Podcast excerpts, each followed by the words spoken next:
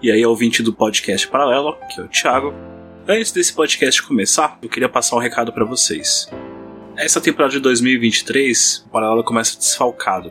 Max se afastou para tratar assuntos pessoais. Ele tá bem, tá bem de saúde, mas foi decidido em acordo que ele se afaste para poder tratar desses assuntos pessoais da melhor forma possível. Ele apenas vai ficar um período fora, a gente não sabe ainda quanto tempo. Esse afastamento é por tempo indeterminado. A gente não brigou, tá todo mundo bem. Tanto que a capa desse episódio e as demais capas serão produzidas por ele. Ele continua no projeto, só afastado para tratar de assuntos pessoais. Não teria cabeça para poder fazer o podcast no momento. Então, ele preferiu se afastar. Assim que tiver tudo ok, ele retorna ao microfone do podcast paralelo. Muito obrigado, ouvinte. Seja bem-vindo à temporada 2023 do podcast paralelo. Podcast Paralelo.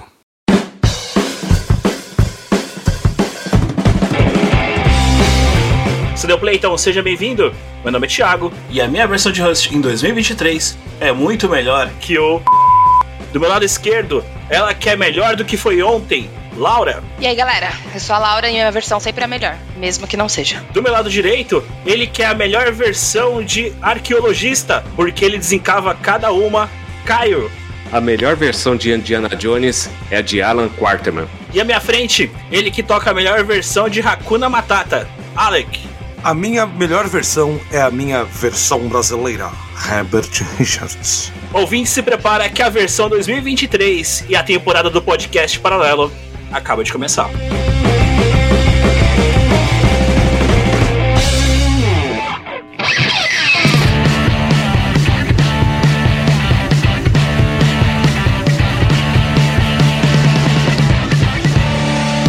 Podcast Paralelo.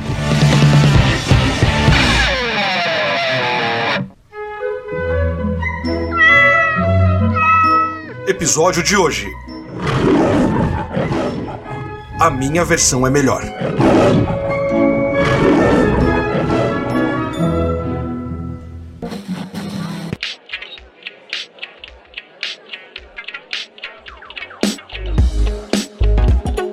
Começando então aqui a nova temporada, ou mais uma temporada do podcast Paralelo, essa do ano de 2023. Aqui ao meu lado eu já trago ele. E aí, Caião, bom? Bom, rapaz, como diria o Ed Murphy no Trocando as Bolas, bom ano novo! E aí, Caio, como é que foi essas férias, esse recesso de final de ano do Paralelo? Ô, rapaz, foi bom, me deu uma deu uma descansada, procurar mais assuntos referente para o podcast, foi bem bacana. Vai ter bastante novidade para esse ano. E ela, que retorna também nessa temporada de 2023. E aí, dona Laura, bom? E aí, galerinha? Todo mundo bom? Tô bem, vocês? Bom, bom. Melhor agora com sua presença. Muito obrigada. E como é que foi o seu recesso de final de ano? Cansativo, trabalhei bastante. E é isso. No, sem descanso. Sem recesso. Esse pessoal que tem dois trabalhos é, é complicado. Julius. né? Famoso Julius. Minha versão de Julius é a melhor. Boa, boa. Boa! Já deu gancho do episódio. Já. E ele, que trabalha 24 horas por dia. E aí, senhor Alec, tudo bom? Bom, bonito e estressado, rapaz. E sem recesso. É isso. Não, calma aí, o recesso do paralelo você teve, cara. Como assim sem recesso? Ah, mais ou menos. Mais ou menos. Ninguém conhece a versão backstage do Paralelo. Você quer dizer que a gente trabalha nas férias, é isso? Fazer o quê, né? Se o patrão manda, é nós. Ô, louco, que patrão que eu não tô sabendo. é o editor, quatro braços? Foda, hein, editor. Isso.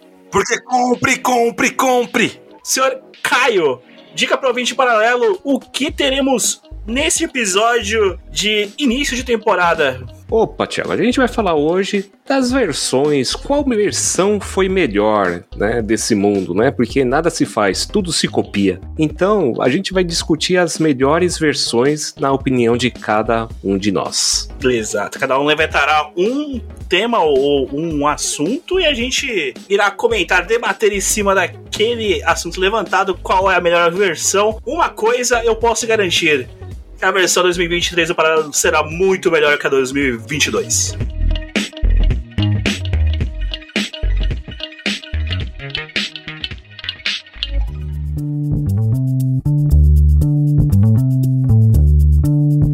Então, bora tocar o pau aqui nesse primeiro episódio da temporada aqui do podcast paralelo. Então, Laura, já faça as honras da casa e abra essa temporada aí. Você vai puxar o quê pra poder falar nesse episódio de A Minha Versão é Melhor? Bora lá, galerinha. Um clássico.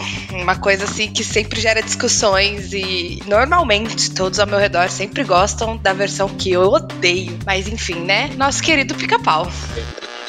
¿Quiere decir el tal de cabello vermelho? Sí, ¿Y de grande nariz? sí, sí. ¿Y que faz? Sí, sí, sí. ¿Y que é um grande astro da TV? Esse mesmo. Yo no lo conozco, señor.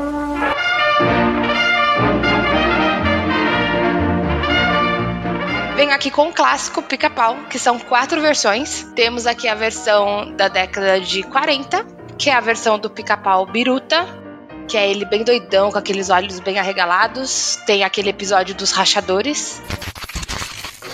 O que tá procurando? Tô procurando rachadores. Rachador? O que é? É um cara que vai. Que faz assim? Que inclusive é um episódio até que legalzinho, porém, entretanto, não me agrada em nada essa versão. E aí temos a versão da década de 50, que é uma versão que eles mudaram, né, o desenho, o pica-pau, diminuíram o olho dele, diminuíram o tamanho dele como um todo, que é o mais clássico que a gente tem assim de lembrança, porém não gerou muitos episódios assim clássicos que a gente se lembra assim no, no dia a dia. E aí temos a versão da década de 60 e 70, que é a nossa versão clássica, é a versão que tem mais episódios aí conhecidos, como ali na barbearia com o leão, ele com o Frank arrancador de penas, né, Caião? Opa, o Frank arranca apenas e o. E esse do leão é Luizinho o Leão. Não faça isso outra vez, pica-pau. Esconda, entendeu? Ok, mas nada disto. E disto. Ok, nada disto. E disto. Esconda-me. Escondam-se, escondam-se.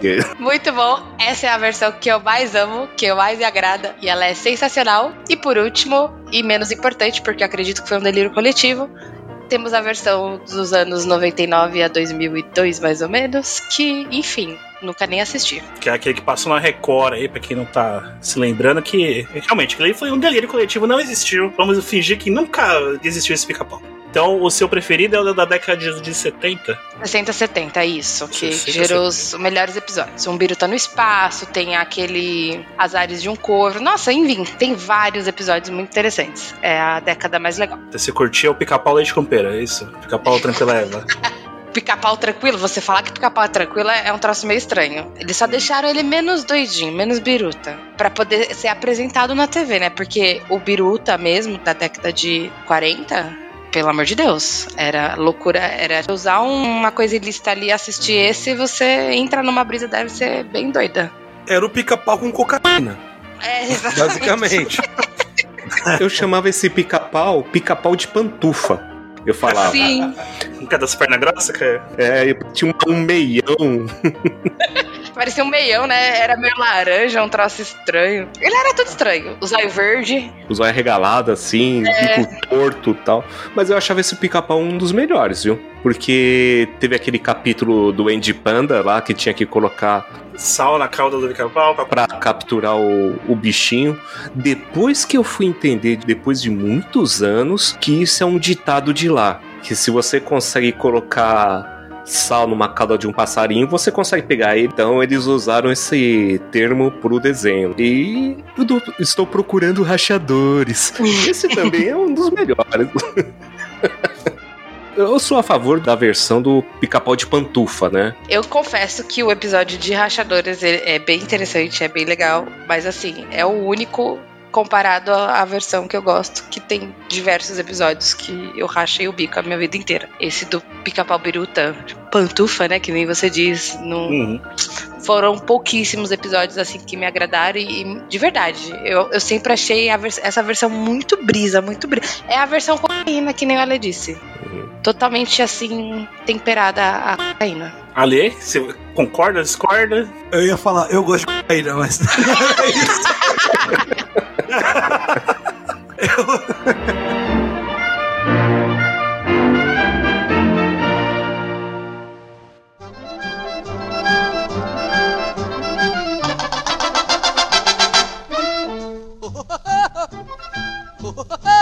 Oh, that's the Woody Woodpecker song.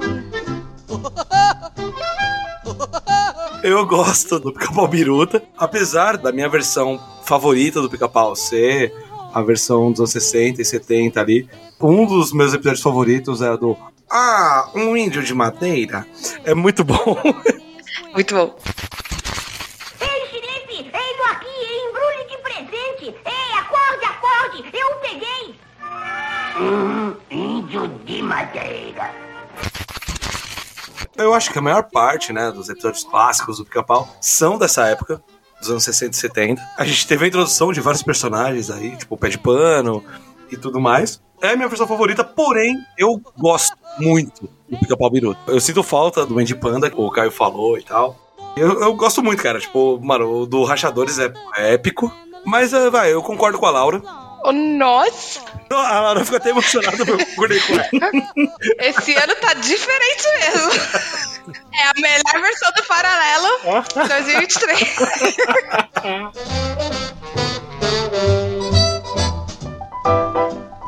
Porém, a única coisa que eu discordo dela é que, tipo, eu gosto do pica-pau com cocaína, cara. Eu gosto muito. As pantufas e o corpinho preto, assim, eu achava muito legal. Eu gostava muito. Por isso que ele tinha aquele nariz meio torto, né? Deve ser de tanto cheirar mesmo. Pica-pau com ilícitos.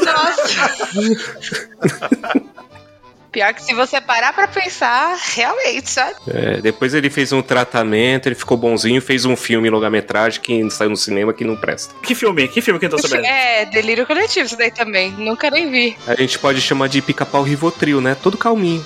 Porra, não. Não não existia aquele pica-pau. Eu- Outro delírio coletivo. Mas o pica-pau Piruta, ele tem muito a ver com a criação, com a idealização do, do personagem em si, lá na década de 40, do Walter Lantz. Pela história que ele fala da criação do personagem, foi pra uma lua de mel e o pica-pau atormentou o casal na lua de mel. Então tem muito a ver com isso, né? Da primeira temporada, a criação dele ser o encrenqueiro. Ele que buscara a bagunça com o Andy Panda, né? Originalmente. Seria o, Andy Panda uma versão do Walter? Ó, interrogação. Ou será que o Walter Landis usou muita cocaína na lua de mel? Pode Não, e e pior que tem um fato curioso. Aquele capítulo lá do Andy Panda e do, do pai dele, lá que tá destruindo a casa, na verdade ele era o coadjuvante. O desenho era do Andy Panda. Sim. E aqui no Brasil cortou a cena final. Se você procurar no YouTube, tem uma cena final de 3, 4 minutos que aparece mais pica-paus pegando o Andy Panda para levar pro médico. Eita. É sério. Verdade. Verdade. Acaba de um jeito totalmente sem nexo. O desenho que foi cortado aqui no Brasil. E se Hum. vocês procurarem, tem mais um tempinho, uns dois, três minutinhos, se eu não me engano, do desenho ainda. Hum, bom saber.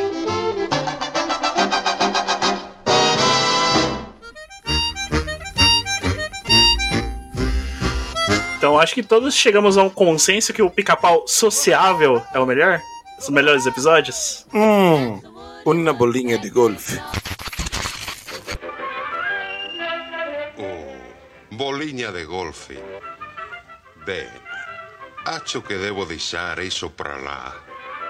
Mas não vou! A gente não pode esquecer da corujinha, né? Que hoje tem uma rede social, o Cu. Cu. Puta. Hoje ele tem uma rede social, né? Os índios lá, eu que tô procurando ouro, tomo. Não, tô procurando ouro, tomo. Aí tem três índios anãozinho lá batendo no pica-pau, então são os melhores desenhos, né? São. As melhores sacadas, né? Com esse de pecho vermelho e de grande nariz e que faz. "Ah, eu não conozco, senhor. Exato. Gosto do Gata Jato. Gata Jato é um episódio Tá sensacional. jato. Sim. O gato mais rápido do mundo. Chamou, senhor? Ao gato a jato às suas ordens. Por Júpiter, ele é rápido. É, tem um fósforo. O moço pediu exastras, asas batendo. Marcha de decolagem, turbinas e já! Sabe, mano, um episódio que eu gosto muito do pica-pau? O Tônico. Mano, o do Tônico é muito bom, velho. O Tônico X. Puta que eu pariu, cara. Mano, aquele episódio é muito foda. E o episódio do. Se o pica-pau tivesse comunicado à polícia, isso nunca teria acontecido. Porra, ah, e o pica-pau dessas cataratas, né? E- Nossa, clássico das cataratas. Sensacional. É, que tem uma cena lá que é hilária que o cara dá um- uma paulada na mulher com tudo, pensando que é um barril, né? Ah, um barril! E não podemos esquecer também do tio, né? Do pica-pau. Um mergulho, um mergulho. Não esbanje o meu açúcar. Exatamente. Eu gosto também. Meu pangaré, cavalo amigo, que anda, que anda comigo. Meu pangaré é um cavalo amigo que anda, que anda comigo. Eu amo a razão, pra mim ele é como um irmão. Com ele eu não temo perigo. O meu pangaré é um cavalo amigo que anda, que anda comigo. Eu amo a razão, pra mim ele é como um irmão. Com ele eu não temo perigo. Pica-pau é um dos desenhos mais clássicos e memoráveis que tem na história da. Cheio de memes. O pica-pau, na década de 60 e 70, ele conseguiu criar a música da geração de hoje, velho. Eu pensei a mesma coisa, eu já sei até qual música que você vai cantar, hein? Que é, eu não vou trabalhar, eu não vou trabalhar, eu sou rico e não vou trabalhar. Tem que cantar inteira essa música. É assim a música. Eu ando descalço, não preciso de grana. Uso colar, minha roupa é estranha. Eu não vou trabalhar, eu não vou trabalhar. Eu sou hippie, não vou trabalhar. É, a música da nova geração, né, bicho? Sensacional. Todo mundo fala do- dos Simpsons, né, que fazem as previsões, mas eu acho que o pica-pau fez a previsão mais certeira ever, tá ligado? Você está pronto? Ah, sim, eu estou. Dirigido! Eu ando descalço, não preciso de grana e uso colar. Minha roupa é estranha, eu não vou trabalhar, eu não vou trabalhar. Eu sou hippie, não vou trabalhar. Corta essa, príncipe! Vamos lá falar com o rei! Pra fechar o assunto, você sabe que tem um episódio que é a cara do Alê, né? Meu Deus. Acho que eu já sei qual que é, hein? Fala aí. Aquele que o pica-pau manda o. Tio Sam! Socorro! Putz, eu pensei que era do Duendinho Verde lá, que colocava ele em encrenca. Que no final, assim, vai pro inferno! Eu só posso dizer uma coisa pra vocês, cara. Essa gente inventa cada coisa.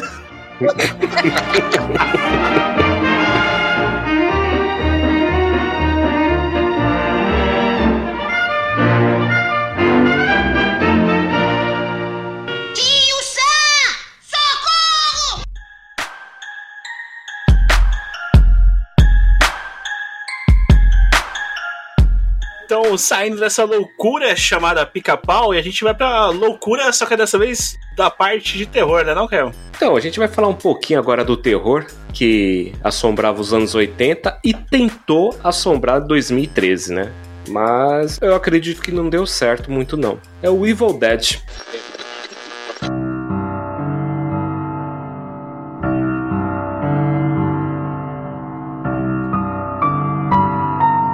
Ou então o famoso A Morte do Demônio, do Sam Raimi. Sim. Esse filme, das duas versões, a que eu prefiro mais é a de 1981, a do Sam Raimi.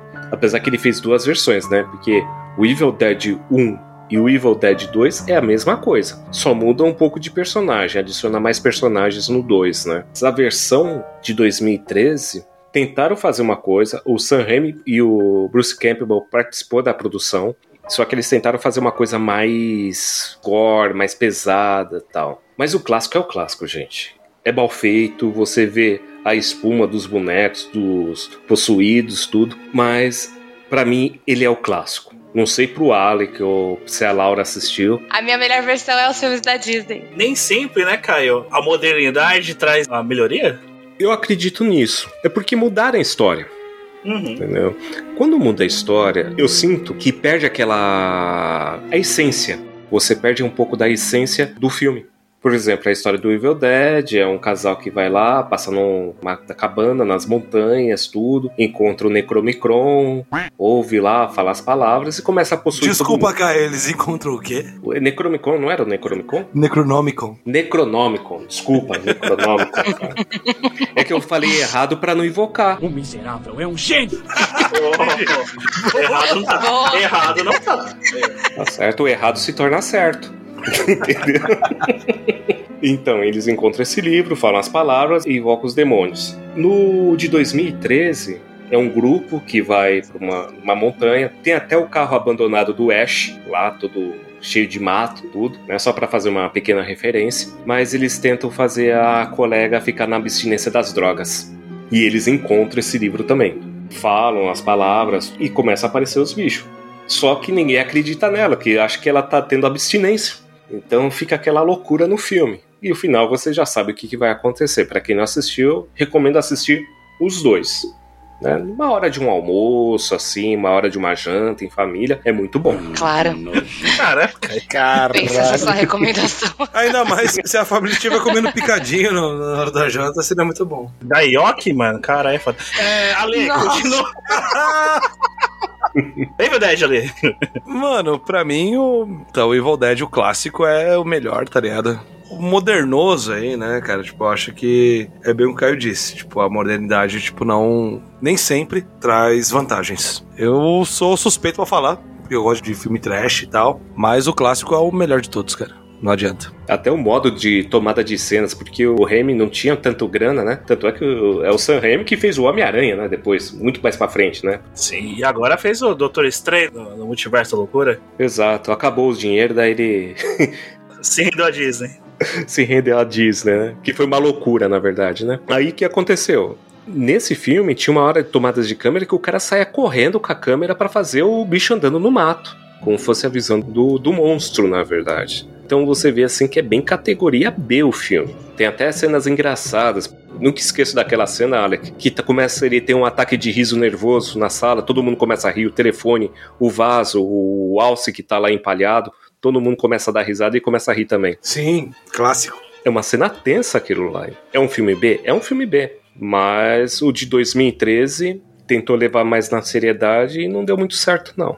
E vai sair um novo agora, né? Isso que eu ia levantar o tema com você. Você chegou a ver o trailer? Ou vocês chegaram a ver o trailer? Cheguei. Cheguei a ver o trailer. E aí? O trailer não contou nada, só mostrou umas cenas mais gore. Hum, Eu só senti isso, fala assim, ah, vou mostrar umas cenas gore, uma agulha chegando perto do olho, é, puxando um cabelo mais forte, arrancando um cabelo e tal, pro pessoal ser atraído por isso.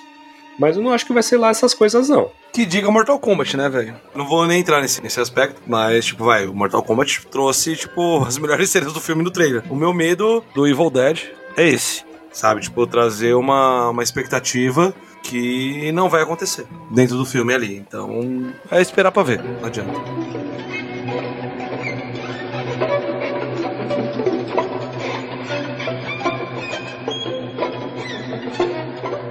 A Laura sumiu, a Laura foi embora. Presente, estou aqui. Ela Ah, tá, tá. tá encolhida Só num sou canto. incapaz de opinar. É que a gente tá falando de filme de terror, a Laura já foi escondendo no armário lá. e tal. Eu fico aqui eh, cantando musiquinhas da Disney pra não. Só vou falar uma coisa pra você, Laura. Quando se esconder no banheiro, não tranca a porta. Porque quando tranca a porta, é aí que o cara sabe que tá lá. Crê em Deus Pai.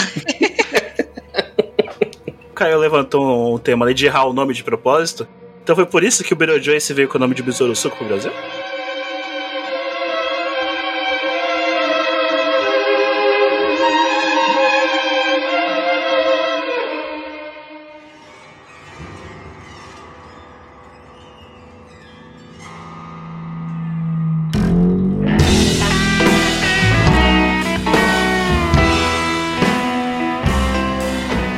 Dando continuidade então aqui a este episódio, sem sair do tema terror, a Alê vai falar de um cara que já foi citado em um outro episódio aqui, né? Exatamente, velho. É porque é o seguinte, né, meu? Nesse momento, os ouvintes aí, se for uma galera um pouco mais conservadora, vai me detestar. Bom, o Caio levantou Evil Dead, falando que o clássico é melhor do que o moderno.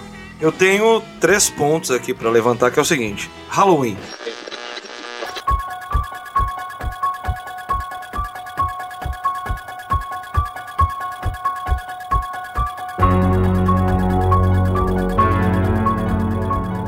Michael Myers. O meu crush, Michael Myers. Eu tô brincando, tá, pessoal? Ah, não, gente, ele tá falando sério. Cara, eu tenho, tipo, o rosto do Michael Myers. ah, O rosto não, né? A máscara do Michael Myers tatuado no antebraço. Ah, tá. Que susto, pô. Que susto. Tem o rosto do Mark Myers, pô. Já Não. sai correndo. Eu vi a cena do Jason lá. Duas velhinhas do lado e a cabeça do Michael Myers lá no meio. Vai, vamos falar de um pouquinho de Halloween aqui. Bom, o Halloween do John Carpenter. São filmes bons? Eu gosto muito. Daí que veio a minha paixão pelo Michael Myers. Porém, sobretudo, entretanto, tivemos duas versões: Halloween Início e Halloween 2, em 2007 e 2009, que foi dirigido pelo gênio Rob Zombie. E na minha visão, as melhores versões do Halloween são as versões do Rob Zombie. Ele realmente imprime, né, o, o que, que o Michael Myers é. Até o próprio John Carpenter falou sobre os filmes do Rob Zombie, que ele não gostou. Falou que o zombie transformou o, o Myers numa máquina de matar e tudo mais e tal. Mas, na minha opinião, como fã, era aquilo. O Myers é uma força da natureza, é um cara gigantesco, tipo, muito forte, que devido aos problemas psicológicos, tinha aquela força descomunal. E o Rob Zombie, na minha opinião, ele trouxe essa, essa tradução. Não uma máquina de matar, e sim uma força sobrenatural da natureza. Aí o que eu falei de três pontos é o seguinte: temos o Halloween original, né, a série original do John Carpenter, temos os dois filmes do Rob Zombie e temos os atuais, que é o Halloween, o Halloween Kills e o Halloween Ends. Que puta que pariu, velho. Na moral, cara, eu tava com uma esperança fodida em cima desses filmes. Mano, Jamie Lee Curtis, tal, não sei o que lá, todo mundo, certas pessoas, né, envolvidas no, no, no Halloween original, pra esse novo projeto.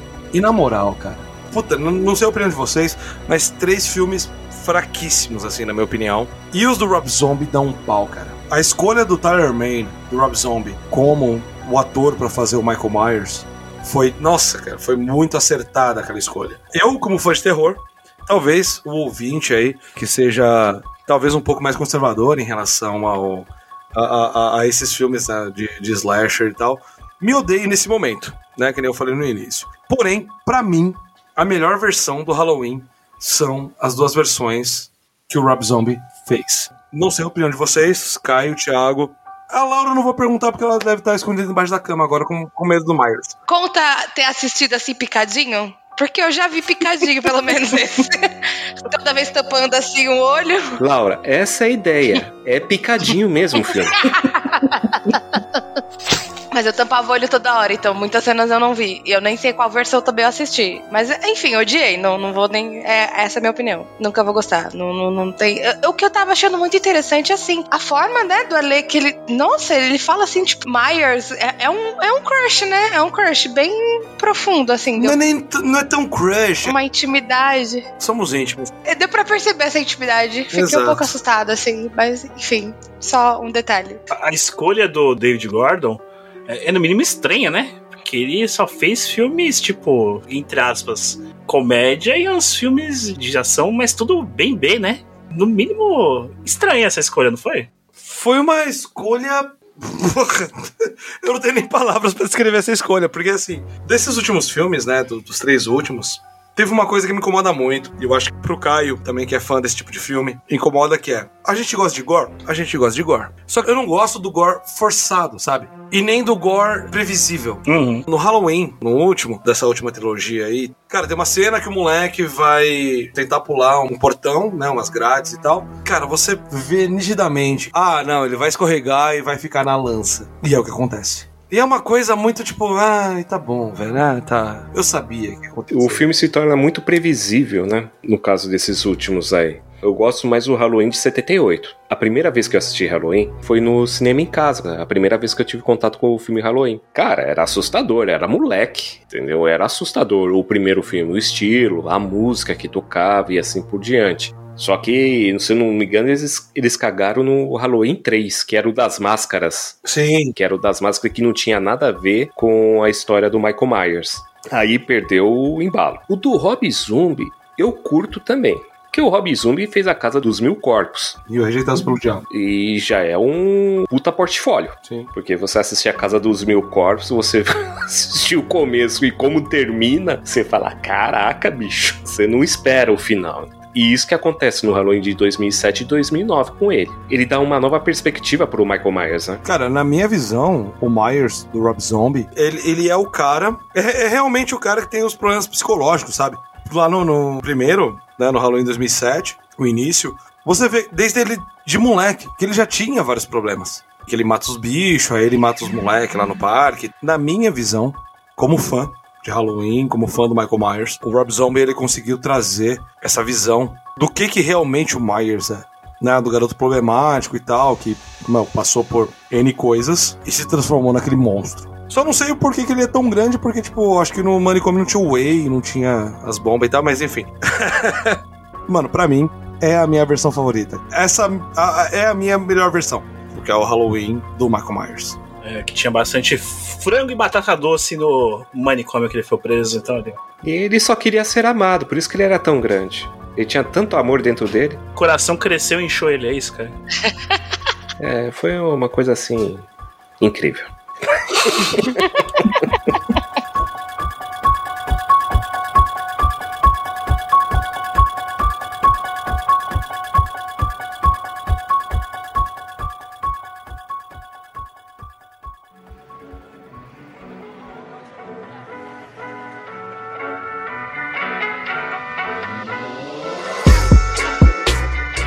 bora fechar essa primeira rodada aqui de versões que são melhores que outras. Aí eu acho que eu vou arranjar treta com o público meio obcecado. Acho que é essa palavra.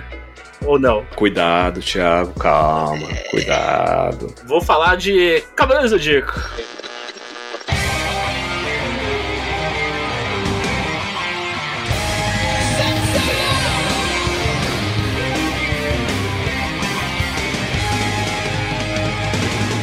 Vou falar sobre os Cavaleiros de Ouro da saga clássica, a original, e os Cavaleiros de Ouro de Lost Canvas. Já tô ficando puto. Nesse momento, quem tá ouvindo já tá até se arrumando assim ó, na cadeira, já tá se preparando. Abrindo o celular, abrindo lá o, o Facebook, que é, Caio? Podcast paralelo com dois L's e O no final. E abrindo também nosso Instagram, que é Sr. Alec. Podcast paralelo, lembrando que paralelo é com L-L-O no final. Beleza. Se você não concordar com qualquer coisa dita nesse episódio aqui, você, por favor, na, na postagem específica. E Laura, caso o ouvinte, caso ele tenha Twitter diferente de mim, né? Banido! Do, do, do, do, do, do, do. Conta banida, mas enfim. Que dó. Ele faz como, Laura? Arroba P paralelo com dois L's e ó no final. Isso, a conta para continua ativa, diferente da minha.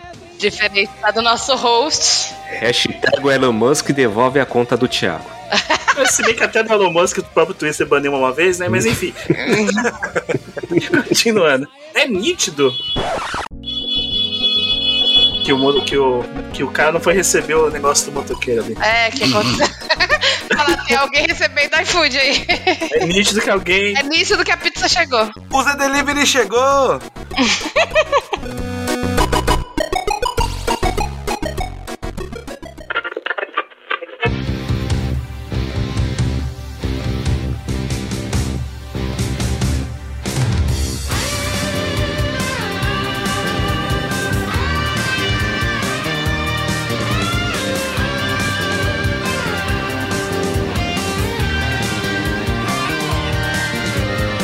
Acho que fica nítido pro fã de Cavaleiro do Zodíaco, independente da saga que seja, que a efetividade dos Cavaleiros de Ouro em Lost Canvas é bem maior. Não é não, Caio? Você concorda comigo, não concorda? É bem maior. Eu comecei a assistir Lost Canvas e comecei a achar interessante o, o anime. Uhum. É mais completo, os Cavaleiros de Ouro são mais mais estilosos, entendeu? Não é estilo Clovis Bornai, né? Um negócio que nem do, dos Cavaleiros do, do Zodíaco padrão. Sim. Mas a gente tem que ver também, cara, que é o tempo que passou para sair o Lost Canvas. Então eles acertaram nas falhas que teve no Cavaleiros Antigo. Até porque não é canon, né? Existe essa treta aí no mundo do- dos Cavaleiros que ele não é escrito pelo Kurumada, né? Exatamente, é só uma fanservice, né? Falar assim, poxa, vamos fazer um Cavaleiros aí pra alegrar o pessoal, dá pra fazer umas histórias. Ah, o mestre ancião, vamos contar a história dele, vamos contar a história de todo mundo, como era antes a Batalha Galáctica, né? Batalha Galáctica não, Caio. Batalha contra a Hades. A batalha contra a Hades, é, desculpa. É Cavaleiros Zodíaco, é Galáxia, tudo. Então já combina tudo, né? Uma pequena destrinchada ali nos, nos Cavaleiros. O Ale já tá puto ali, pode falar, vai. Detone. Coloquei até no mudo porque eu não vou falar, velho. Porque pra mim é assim. Entendo sua predileção pelo Lost Canvas, porém a minha memória afetiva fala mais alto. E esse é meu problema. Mas deixa eu só colocar um ponto aqui. Eu não tô falando da história em si, tô falando dos Cavaleiros de Ouro. Entendo, porém eu sou incapaz de julgar isso, cara. Tá, o Lost Canvas, os Cavaleiros de Ouro no Lost Canvas foi legal? Foi, foi legal, tá, ok. Mas pra mim não tem aquela mesma pegada que teve, tá? Tá, teve. tiveram falhas, teve batalhas tipo, é, meio merda e tal. Ok. Mas a saga das 12 casas, puta, passa do clássico e do épico pra mim. Vou focar apenas, como eu falei, nos Cavaleiros de Ouro em si. Os Cavaleiros de Ouro em si da série clássica são meio. Lost Canvas, ó, os caras peitaram o Spectre, mano. O Mining Gold peitou dois dos três juízes de Hades. Você veio pra cá sabendo que ficaria diante de deuses. Ah, deuses. Queiram me desculpar. Vocês são mesmo deuses, hein? Os subordinados mais próximos de Hades são mesmo gêmeos. Olha, não dá pra saber quem é quem. Então, quem é o senhor Thanatos, o deus da morte? Eu sou Thanatos. Ah, então é você. Particularmente, você é o deus que eu gostaria de exterminar primeiro. Ah! Porra, meu. Eu adoro o Aldebaran. Amo de paixão o Aldebaran. O Aldebaran não conseguiu peitar um bostinha lá, mano. Na saga de Hades, na série clássica. É muito mais real, velho. O Aldebaran é o único cavaleiro de ouro brasileiro, velho. Se ele é brasileiro, ele não desiste nunca. Por que ele desistiu? Pô, o cara não conseguiu peitar um bostinha lá que peidava fedido, cara. Ah, mano. Ô, Aldebaran, aí você me fode, Ah, mano. eu gosto do Aldebaran. Já opinando aqui, que é a única coisa também que eu vou conseguir falar sobre Cavaleiros, eu só assisti o, o clássico mesmo, não assisti esse novo aí dos Cavaleiros de Ouro. Mas assim, a primeira versão é bem legal, eu gostei bastante. Talvez eu assista essa próxima aí. É o novo que é velho já, né? Porque o Lost Canvas faz um tempinho já. O do- Cavaleiros normal também, demorei pra assistir, então. A primeira versão dos Cavaleiros, Cavaleiros do Zodíaco mesmo, Saint Seiya, Sanseia. pegou todo mundo de surpresa. Entendeu? Então cada um ficou é, cativado com aquilo, que nem o Alec falou. Porra, é, foi a primeira vez em contato com o Cavaleiro do Zodíaco. Uhum. Então marca, poxa, Camus de Aquário, o Chaca de Virgem, Peixes e assim por diante. né? E fora outros, Aldebaran. Então cada batalha era uma coisa épica pra nós. Sim. Era única. E Lost Canvas chegou bem depois. 20 anos depois. Lost Canvas é de, do- é de 2006 e a série clássica é de 86.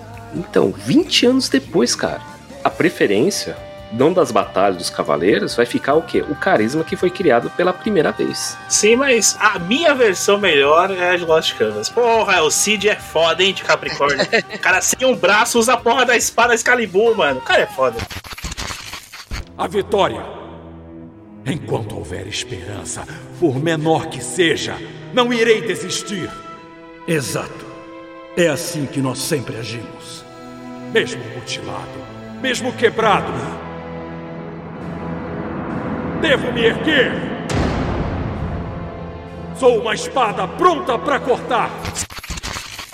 Agora ele faz a pergunta: acabaram Lost Canvas? Oh, pesado.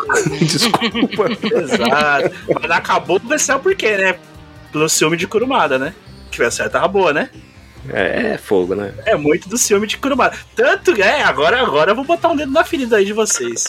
Tanto é que o Sr. Kurumada criou Soul of Gold. Pra quê? Pra dar destaque aos Cavaleiros de Ouro, que aí sim, em Soul of Gold, tiveram a representatividade que merece. Ah, eu não vou fazer igual, vou fazer pior, né? É mais ou menos isso. Exatamente. Porque eu copiei, mas não fiz igual, mas fiz pior. Que também é um outro episódio nosso, 120, eu escute lá. Muito bom.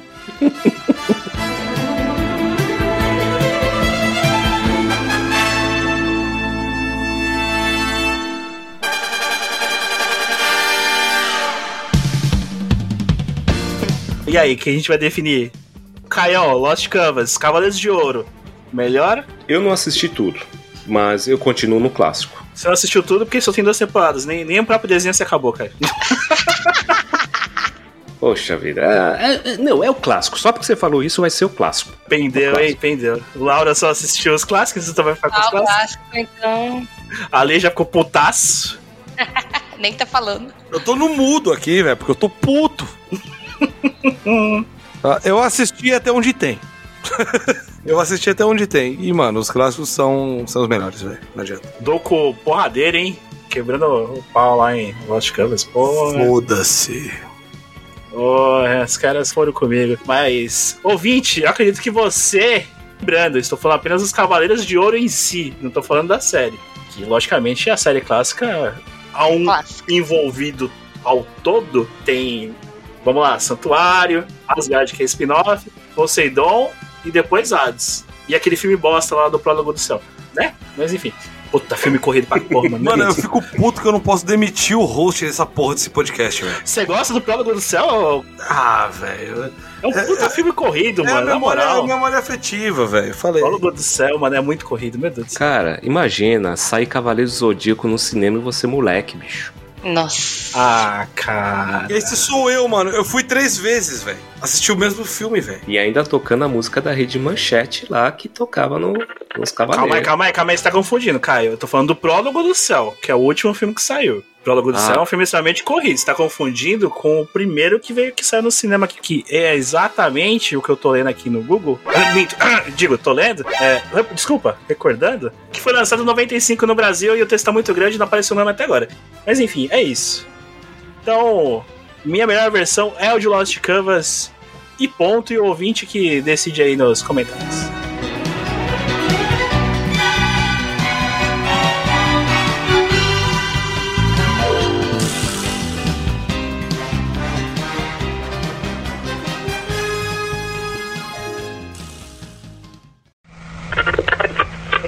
Você está ouvindo podcast Paralelo.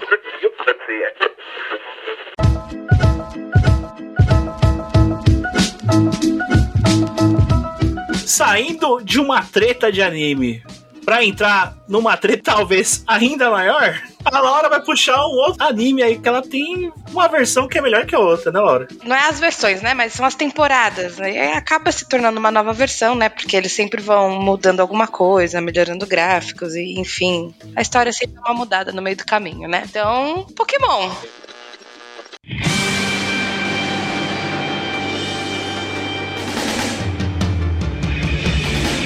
Esse meu jeito de viver.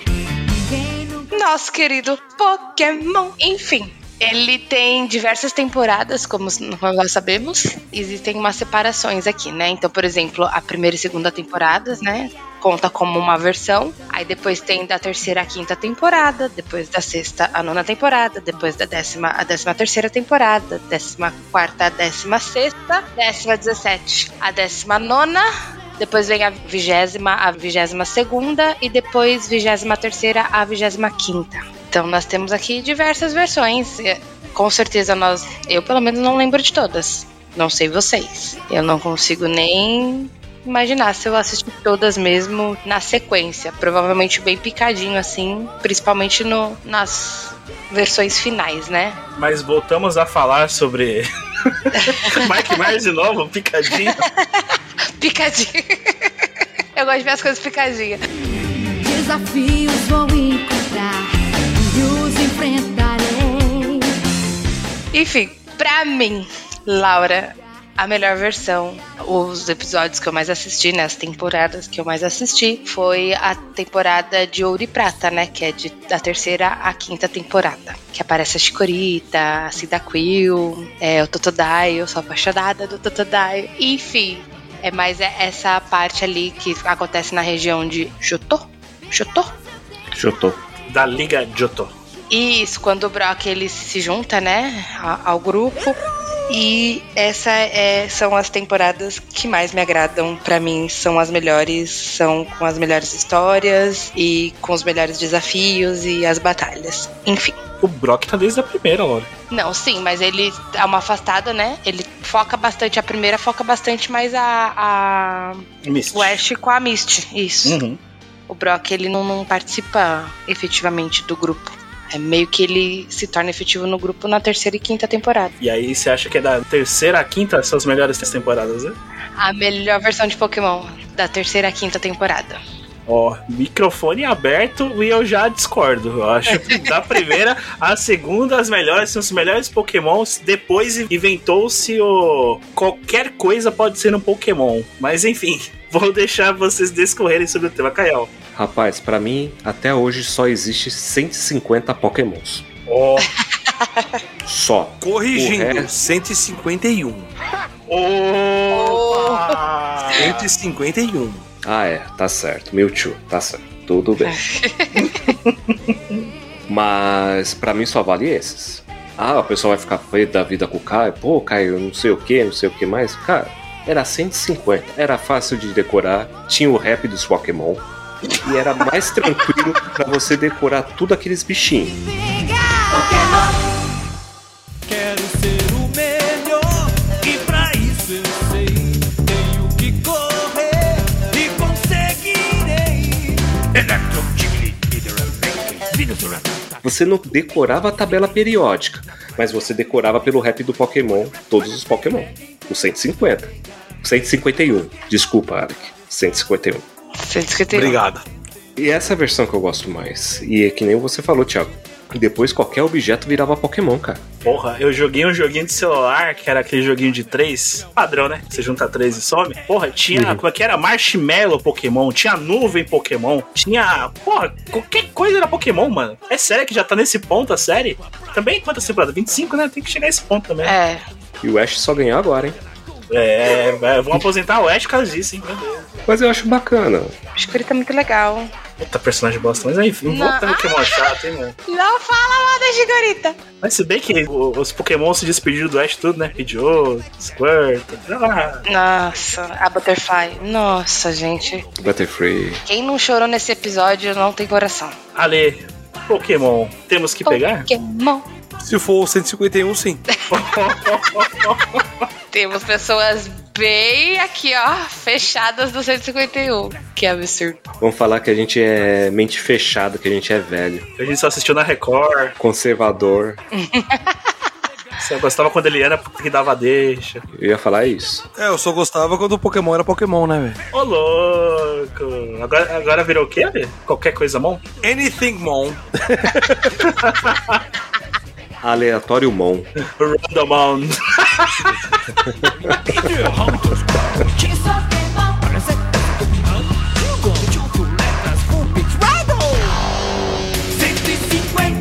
tem para a gente ver.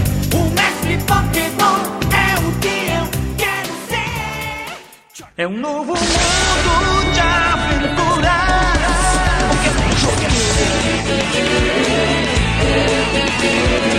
Pra mim, os melhores Pokémon era Psyduck, Psyduck também é da hora. que me representa muito com aquela enxaqueca. Eu imagino a enxaqueca que o cara tem. Tem até um bonequinho do lado do serviço que eu deixo o Psyduck do meu lado lá. E o Jigglypuff. Fazia a musiquinha dele, todo mundo dormia e ele ficava irritado. Então são os dois Pokémon que eu achava mó barato. Me divertia. Falar no final agora que só consegue dormir ouvindo a música do Jigglypuff. Nem com isso, rapaz. Depois de velho, nem com isso a gente consegue dormir. Mas ali, pelo que eu entendi, só a primeira e segunda temporada, é isso? Exatamente. Que absurdo. Terceira e quinta são muito boas também, gente. Não são, não. São sim, são muito legais. Tem uns Pokémon bacana da terceira e quinta temporada, Quais? gente. Chikorita, por exemplo. Tem Você já aquele. falou. Ah, tem a Chikorita, tem a Tem o. Totodile, tem o Totodile, tem aquele. Ah, eu esqueci o nome, peraí. Ah! Vou pesquisar, gente, porque é, são muitos nomes. Ai, tem a Iggy Buff também, gente. Muito legal. Que era a evolução do Jigglypuff. Exatamente. Muito bacana ela também. Ai, sou apaixonada na Chikorita. Eu vou ficar falando da Chikorita toda hora. Eu acho que eu gosto mais dessas temporadas por conta da Chikorita. Mas enfim. Saudade do Brock cozinheiro, mano, só isso. Sim, mano, Brock cozinheiro da hora. eu gostava. Meu crush era o Brock. Eu não era fã do Ash, não. Eu gostava mais do Brock. Era um desenho que era uma economia, né? Vermelha Joy. Isso. Era tudo igual. Pra que fazer boneco novo, cara? Dá trabalho pro desenhista, pô. Ah, então faz que nem Tom e Jerry, só mostra os pés. Pronto. Acabou, meu. Só mostra os pés. Não precisa desenhar. O foco não é o Pokémon. Só mostra o pé do Ash, o pé da Misty. Pronto, acabou. Ou senão pode fazer um, um desenho bom, né? Tipo, Digimon. É. Isso aí foi sacrilégio, velho.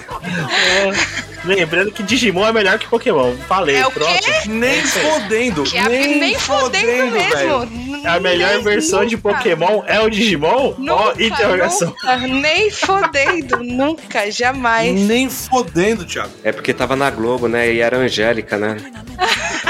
Exato, ela já que cantava, ele era não. Ó, pega essa. Equipe Rocket vai chegar. Primeiro vamos conhecer os tipos diferentes: capim, fogo, solo, chama, elétrico, água, pedra, voador, gelo, normal. Ai, o Cyndaquil. O Cyndaquil também gostava bastante do Cyndaquil. Ó, né? Ela achou os 49 do segundo tempo. Mas esse assunto sobre versões de Pokémon, Caião, Podemos deixar para um outro podcast.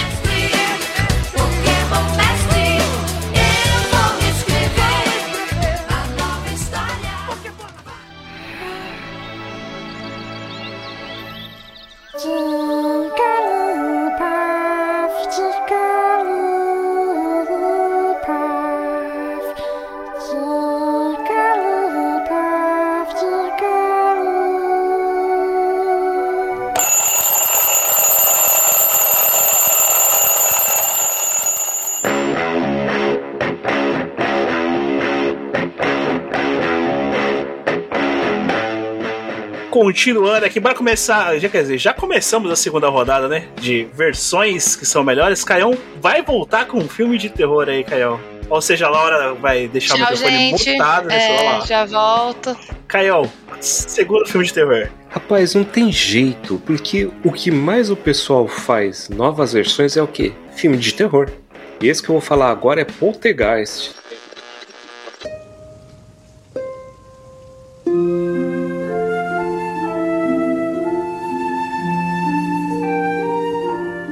Do Steven Spielberg versus Poltergeist de Jill Cannon, que esse era de 2015. São dois filmes bons, são histórias bacanas. Tanto é que o diretor do Poltergeist, do segundo, ele dirigiu A Casa Monstro, A animação, sim. a animação, que é muito bacana. Agora, a versão que eu prefiro, do Steven Spielberg. Por quê? A versão da nossa amiguinha Caroline, a Médio Tangina e assim por diante, ela cria um carisma na gente e um medo. Ele dá um medo em você naquela história. Hoje, se você for assistir o Poltergeist, talvez vai ver os efeitos e falar assim: meu, isso não tem nada a ver. A primeira vez que eu assisti Poltergeist eu tinha 8 anos de idade, que passou no Super Cine na Globo.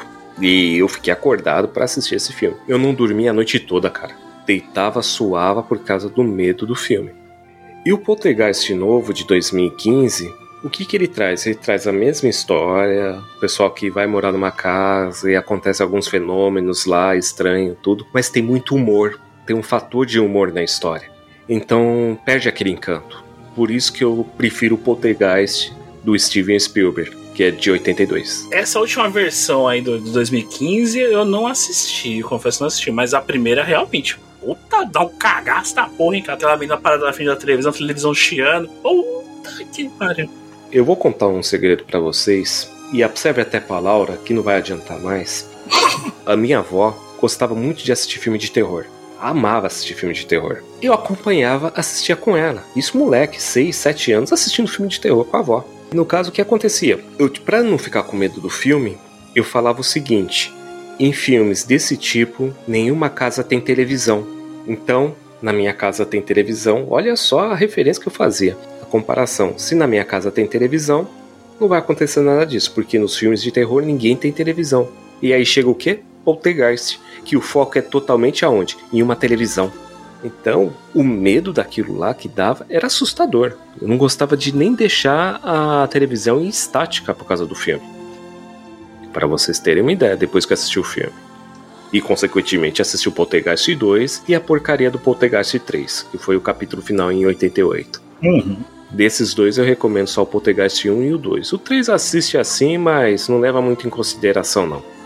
Mas o de 2015 eu achei bem fraco comparado. E eu esperava mais. Cara, o de 2015 eu nem esperava. eu nem esperava nada, velho. Na minha opinião, tipo, não, não tinha nem como superar o clássico, tá ligado? Então. E sem falar das histórias, tipo, behind the scenes, né? Exato. O Poltergeist, né? e tal. Eita Credo, que porra! barulho foi esse? Desculpa, desculpa, desculpa. Bate a mão. Ai, gente, não me- para de me assustar, Thiago. Que inferno. A Karen tá na casa do Thiago, velho. Que bom que é na casa do Thiago. né? Como diria a Tangina, a casa está limpa. Menos a do Thiago. Mano, eu não tenho nem o que falar, cara. De verdade. Poucas palavras assim, cara. Poltergeist de verdade é o clássico. Ponto final. Só isso. E teve muita tragédia, né? Por trás da- das cenas que nem você falou. Exato. É, a menininha, tudo. Que tragédia. Um monte de artistas que fizeram o filme de, do Poltergeist, depois aconteceu algumas coisas. Viu? Ia ficar brincando com essas coisas. Eu Não só falo. com os atores, mas com o pessoal da produção também, não foi? Credo. Exato. Se um dia eu for atriz, nunca vou fazer filme de terror. Isso daí criou mais expectativa no filme, né? Heather Rock, que era a menininha, ela morreu aos 12 anos. Ah, depois do filme, o terceiro filme, né, que ela participou, isso já não estava participando mais dos outros atores já. É, o último filme que ela fez foi Poltergeist 3, né? E depois da gravação dos filmes lá, teve um problema no hospital tal. E morreu aos 12 anos de idade. Morreu de quê? Então, os médicos não conseguiram identificar o motivo da doença até hoje. Meu Deus. Ai, essas coisas eu gosto de ver. Eu morro de medo de filme de terror, mas esses troços eu acho interessante. Vai entender. Enfim, minha opinião é nenhuma das versões.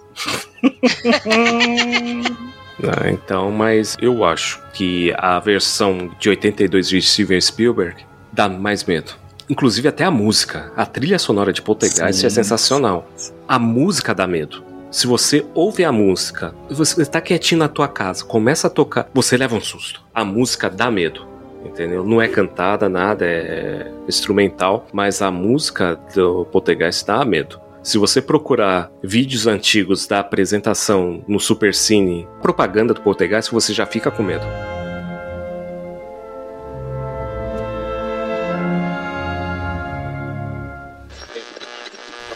Steven Spielberg apresenta Poltergeist, o fenômeno. Algumas pessoas morrem, mas não sabem que já morreram. Um enigma, um pesadelo, uma incrível viagem através do sobrenatural. Poltergeist, o fenômeno, na estreia de Supercine 86. Hoje, depois de Rock Santeiro.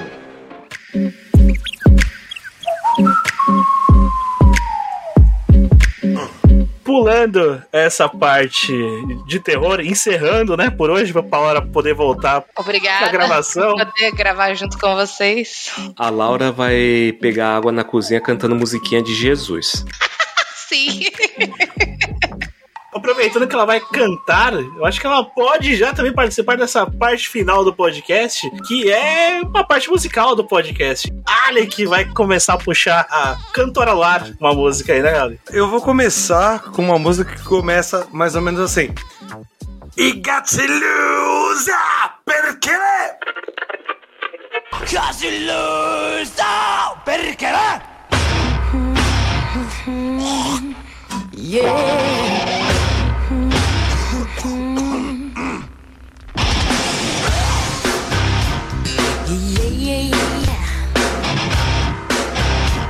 Oh yeah, yeah, yeah, yeah, yeah, yeah. Think I did it again. I made you believe. Desculpem pela barulheira.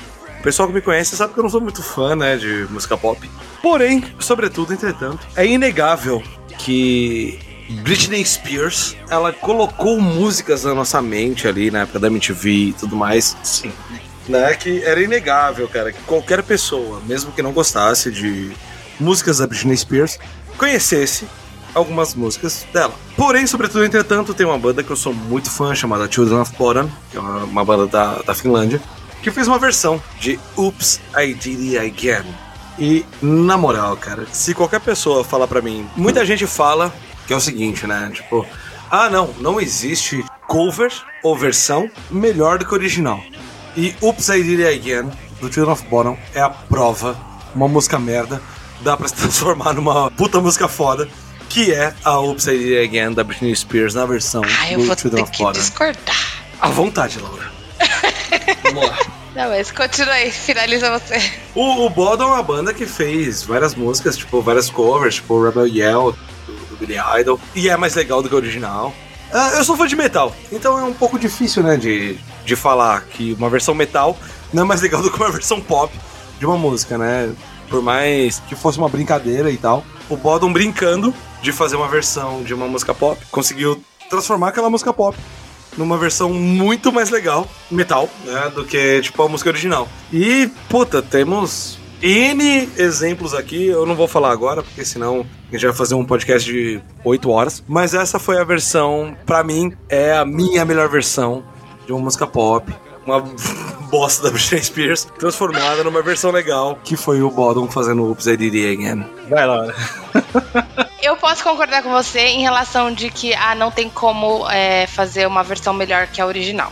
Mentira, existem muitas covers e outras versões que realmente surpreendem e ultrapassam o original.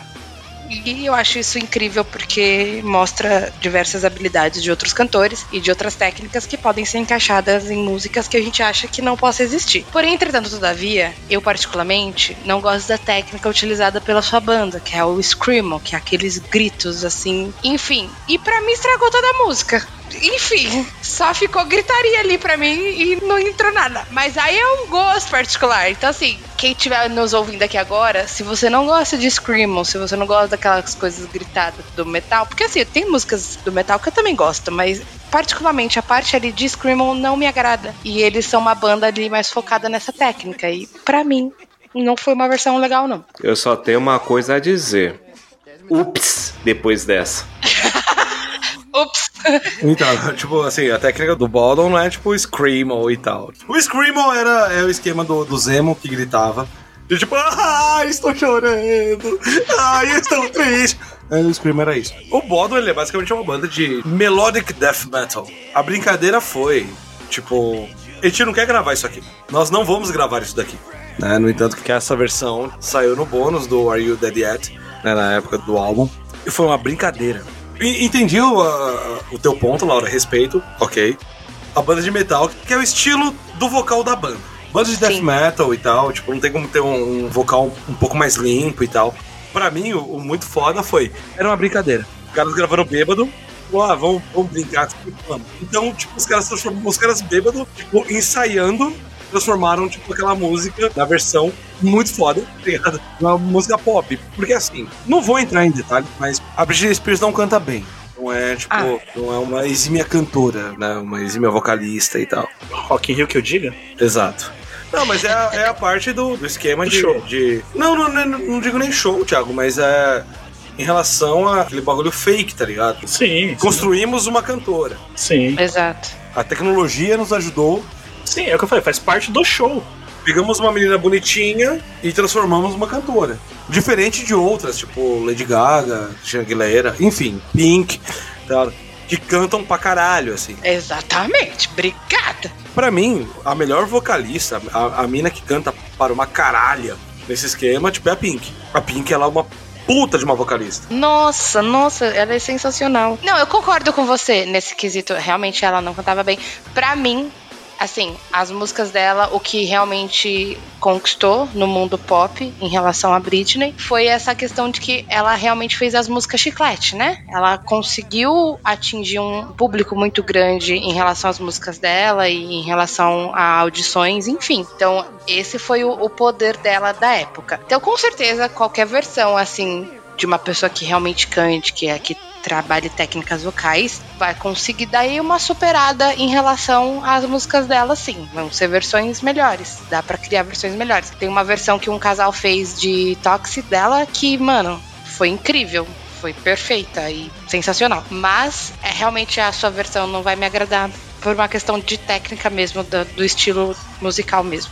Não o estilo musical em si, mas a forma que eles cantam, né? A técnica que eles usam para o cantar. Entendo isso, né? Mas, tipo, é, é que nem eu falei, até entendo o que você falou. Diferente da- das outras cantoras que eu falei, né? Principalmente da Pink, tá ligado? Sim. A Britney Spears era o Justin Bieber feminino, tá ligado? Tipo, foi um bagulho criado. Sim. Ela, em si, puta, é uma merda falar isso, mas não tinha nenhum tipo de talento em si pra ou composição ou, enfim. That innocence. Dez me dá. think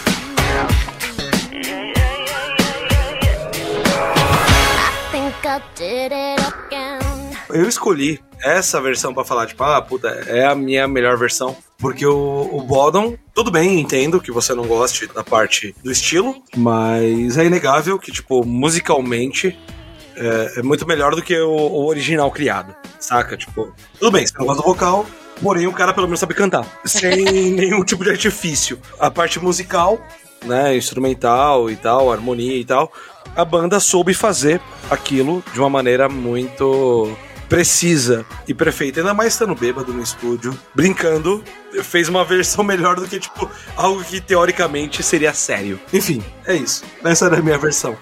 Eu só vou falar uma coisa pra vocês. Independente da banda, eu não gosto dessa música. Tá que nem eu com os filmes de terror. Ah, mas, mano, escuta do, do Bodom, você vai curtir, velho. Ah, e só uma observação. O perkele, perkele é tipo fucking shit, tipo merda, em finlandês, tá? Que é o que o, o Alex grita no, no começo da música, tá? É tipo, é, vamos fazer essa bosta aí, tá ligado?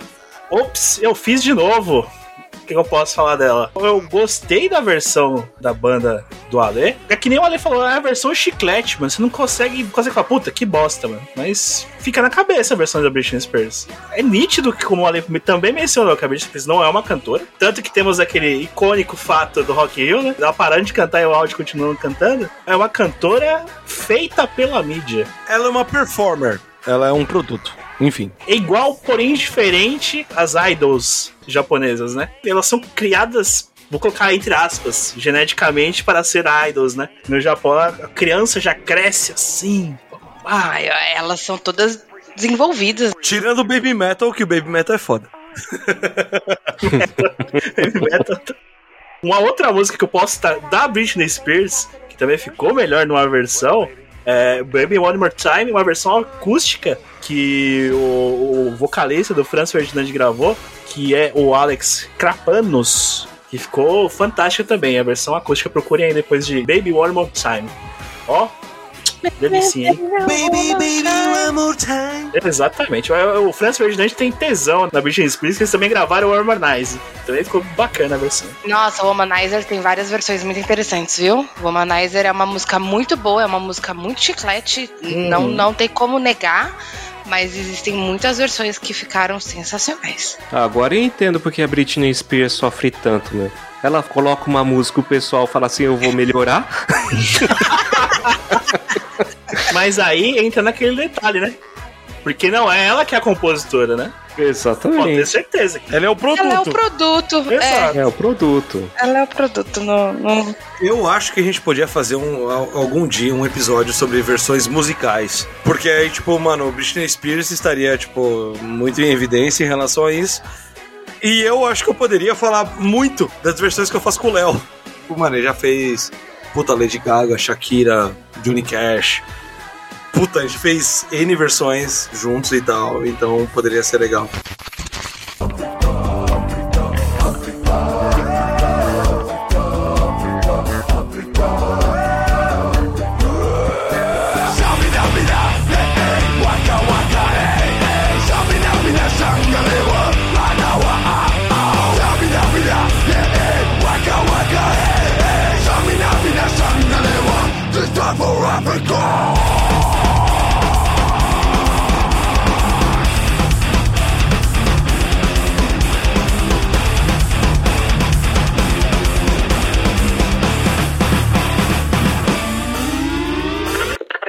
Já deixamos o convite aqui para o Léo, mas, Ale, isso é para um outro episódio.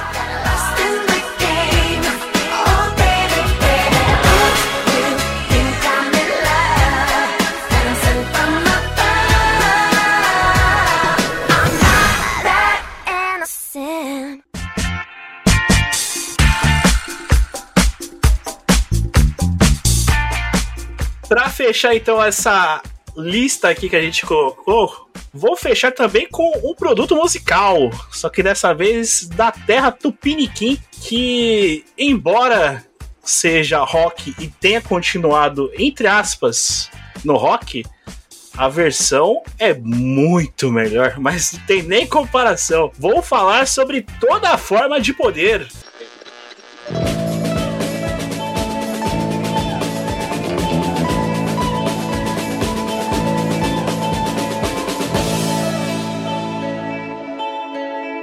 Presto atenção no que eles dizem, mas eles não dizem nada. Yeah, yeah. Ela originalmente gravada pelos Engenheiros do Havaí em 86 no álbum Longe Demais das Capitais. Yeah, yeah. Oh, oh. Se tudo passa, talvez você passe por aqui e me faça esquecer tudo que eu fiz. Se tudo passa. E regravada fantasticamente. Não tenho palavras para qualificar essa versão. Em 2001, no álbum 80 do Biquíni Cavadão.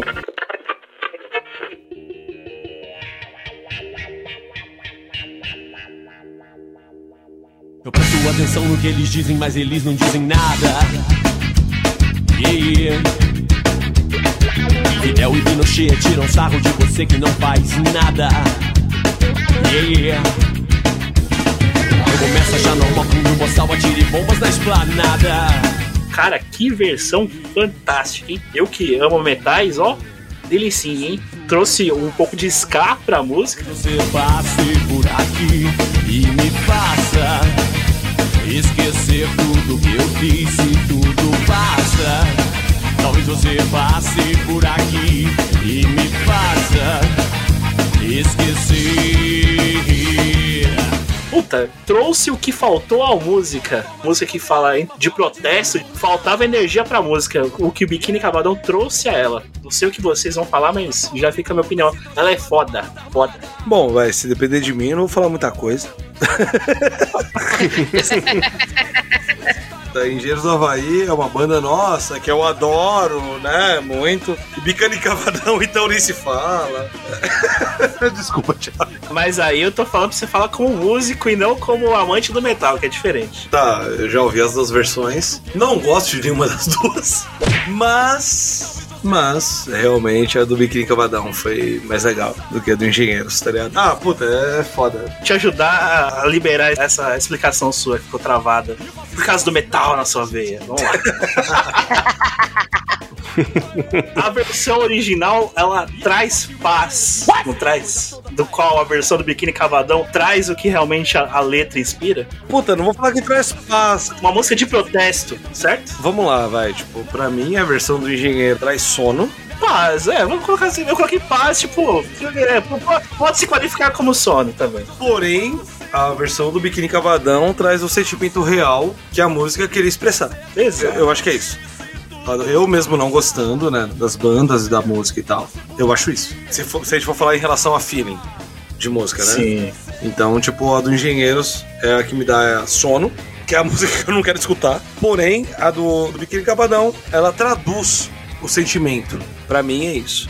Vai, se eu for falar como músico e tal, tipo, não tô nem falando de gosto agora, de gosto musical e tal, mas pra mim é isso. Casa mais a versão do Biquíni com a letra do que a versão original do Engenheiros. É isso, né? Muito mais. E, e lembrando pro ouvinte, se for ouvir, já ouve a versão ao vivo, hein? Que é bem melhor. Presto atenção no que eles dizem, mas eles não dizem nada. Yeah. Fidel e Pinochet tiram sarro de você que não faz nada. Yeah. Caioba e Laura. Eu só tenho que concordar mesmo com a Lê. Eu ouvi, não, não tinha ouvido essa música antes, quando você lançou aí a proposta de falar sobre, eu fui atrás pra escutar. E realmente, nesse quesito, é, o que a letra quer dizer junto com a melodia, o que encaixa mais é a versão do biquíni. A do Engenheiros é uma versão mais morta, sei lá. Mais bosta? Exato, cara. Eu já vou chutando o pau da barraca aí, mas a gente tem que levar em consideração dois fatores. realmente a versão do Biquíni Cavadão é um grito de protesto. Exato. Sim. Você sente um grito de protesto. Tipo assim, ó, meu, tô vomitando em vocês o ódio que eu sinto. É mais ou menos assim. Agora, toda a forma de poder do Engenheiros do Havaí, a gente tem que levar em consideração o ano que ela foi criada. Sim, sim. É isso que a gente tem que levar em consideração. 1985. Estávamos saindo de uma ditadura militar, a gente não sabia como que as, as coisas iam ficar. Então é melhor a gente ir pisando em ovos com essa música. Isso que dá a entender nessa toda forma de poder. Até, até também pro- o estilo da banda em si, né? Sim, Agora eu vou sim. falar um bagulho pro Caio, mano. Eu concordo e discordo de você, velho. Eu concordo em relação à parte da época e tal. Mas, mano, se a gente for pegar, tipo, na mesma época, bandas como Titãs fazendo o que eles estavam fazendo na época, os engenheiros poderiam ter sido mais sinceros, tá ligado? Eles poderiam ter trazido, tipo, coisas mais. Mais peso à música. Exato. Exato. Mas sabe que às vezes eles não fizeram isso por medo. Sim, com certeza foi por isso. Ah, o. Humberto Gessinger é um merda, caralho! Não, não, não, Caio. Caio, Cara, não, não, dá. Aí eu sou obrigado a discordar. Não é medo. É o estilo da banda. É uma letra. Puta, vou fa- vou falar um bagulho que eu, que eu não concordo com o que eu vou falar, mas vocês vão entender. Eu tento em contradição. É, exato. Tipo, eu, eu vou falar, mas eu não concordo com o que eu vou falar. Mas quem ouve engenheiros vai entender. É uma letra que não casa com a banda. Sabe? Com a banda e com a música que foi tocada. Tipo, ela entra em conflito em si. É que nem o Ale falou. É uma música que dá sono, a música em si, a melodia, vamos Uhum. dá sono. Em uma letra extrema de protesto. Sim. O que eu concordo também em relação ao Caio é, eles tentaram protestar de alguma forma. Se essa letra saiu, eles queriam protestar. Só que ao mesmo tempo, eles estavam com receio desse protesto. Exatamente. É. Eu acredito que isso possa ter ocorrido também. E aí eles tentaram equilibrar. Sim, pode ser pensado referente a isso também. Se ser proposital isso. Exato. Mas aí eu vou jogar o famoso zap na mesa, ou zap na testa. É, me mostre uma música pesada do Engenheiros. Não tem, né? Concordo. Mano, vai, ó, é- essa música foi que ano? Desculpa, o Caio falou, eu não peguei. É de 85. Em 86, 86 é verdade, mas só um pontinho ali, mas. essa música veio de 86. Em 86 saiu Polícia do Titãs, no Cabeça de Dinossauro. Exato. Então, tipo, eu só consigo imaginar o, Humberto Gessinger, tipo, ô, mas bah, piá, vamos fazer aí, bah, uma música de, de tipo de protesto aí e tal, aí, quem sabe.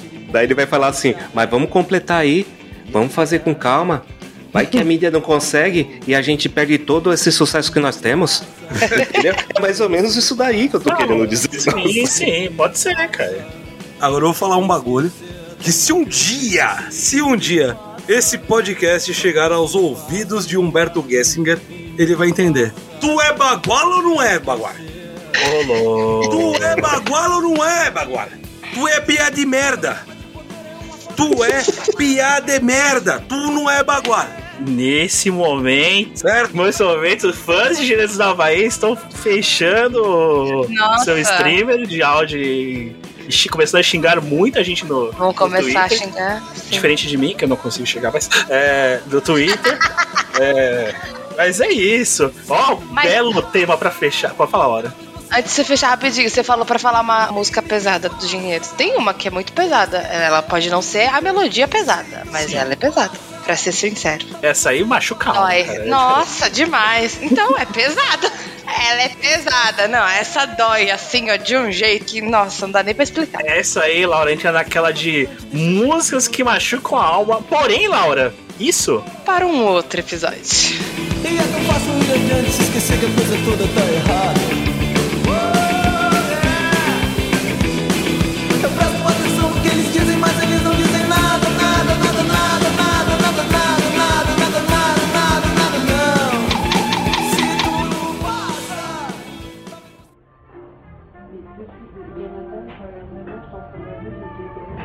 Jazz Club. depois dessa guerra musical que a gente passou aí, mas lançamos uma questão, essa mesma do episódio, em nosso Instagram, que é, Caio? Podcast Paralelo com dois L's e O no final. Perfeito. Perguntando para os ouvintes que eles nos dissessem qual versão era melhor que outra. Vocês responderam, alguns não entenderam o propósito, né? Que só lançaram qual era a versão melhor, mas a gente se vira aqui para tentar entender. Vamos lá. Michael Vitorino lançou o Fusca brasileiro é muito melhor que Fusca americano ou barra mexicano. Conheço, hein? Um abraço pro Maicão. Michael, primeiramente, grande abraço. Porém, o Fusca, ele era alemão, né, velho? Então, não sei se você quis dizer, tipo, em relação ao New Beetle ou o Fusca tradicional. Acredito eu que seja o New Beetle, hein? Acho que é o New Beat, hein? Acho que não tem outro sentido. Acho que é isso mesmo. É. Se foi o New Beetle, concordo com você. O New Beetle americano, tipo, realmente era melhor do, do que o brasileiro, o que foi lançado aqui. Porém, se estivermos falando do Fusca original, foi alemão, não um brasileiro. E era a mesma coisa. era a mesma coisa, basicamente. E o Fusca mexicano, se não me falha a memória, ele é táxi lá, não é? Então, eu li em algum lugar, se eu tiver errado, alguém me corrige depois. Mas eu acho que os Fuscas no México são táxi. Então, Michael, e se a gente for falar da diferença entre o Fusca mexicano e americano, é que eu acho que o americano pode passar a fronteira e o mexicano não.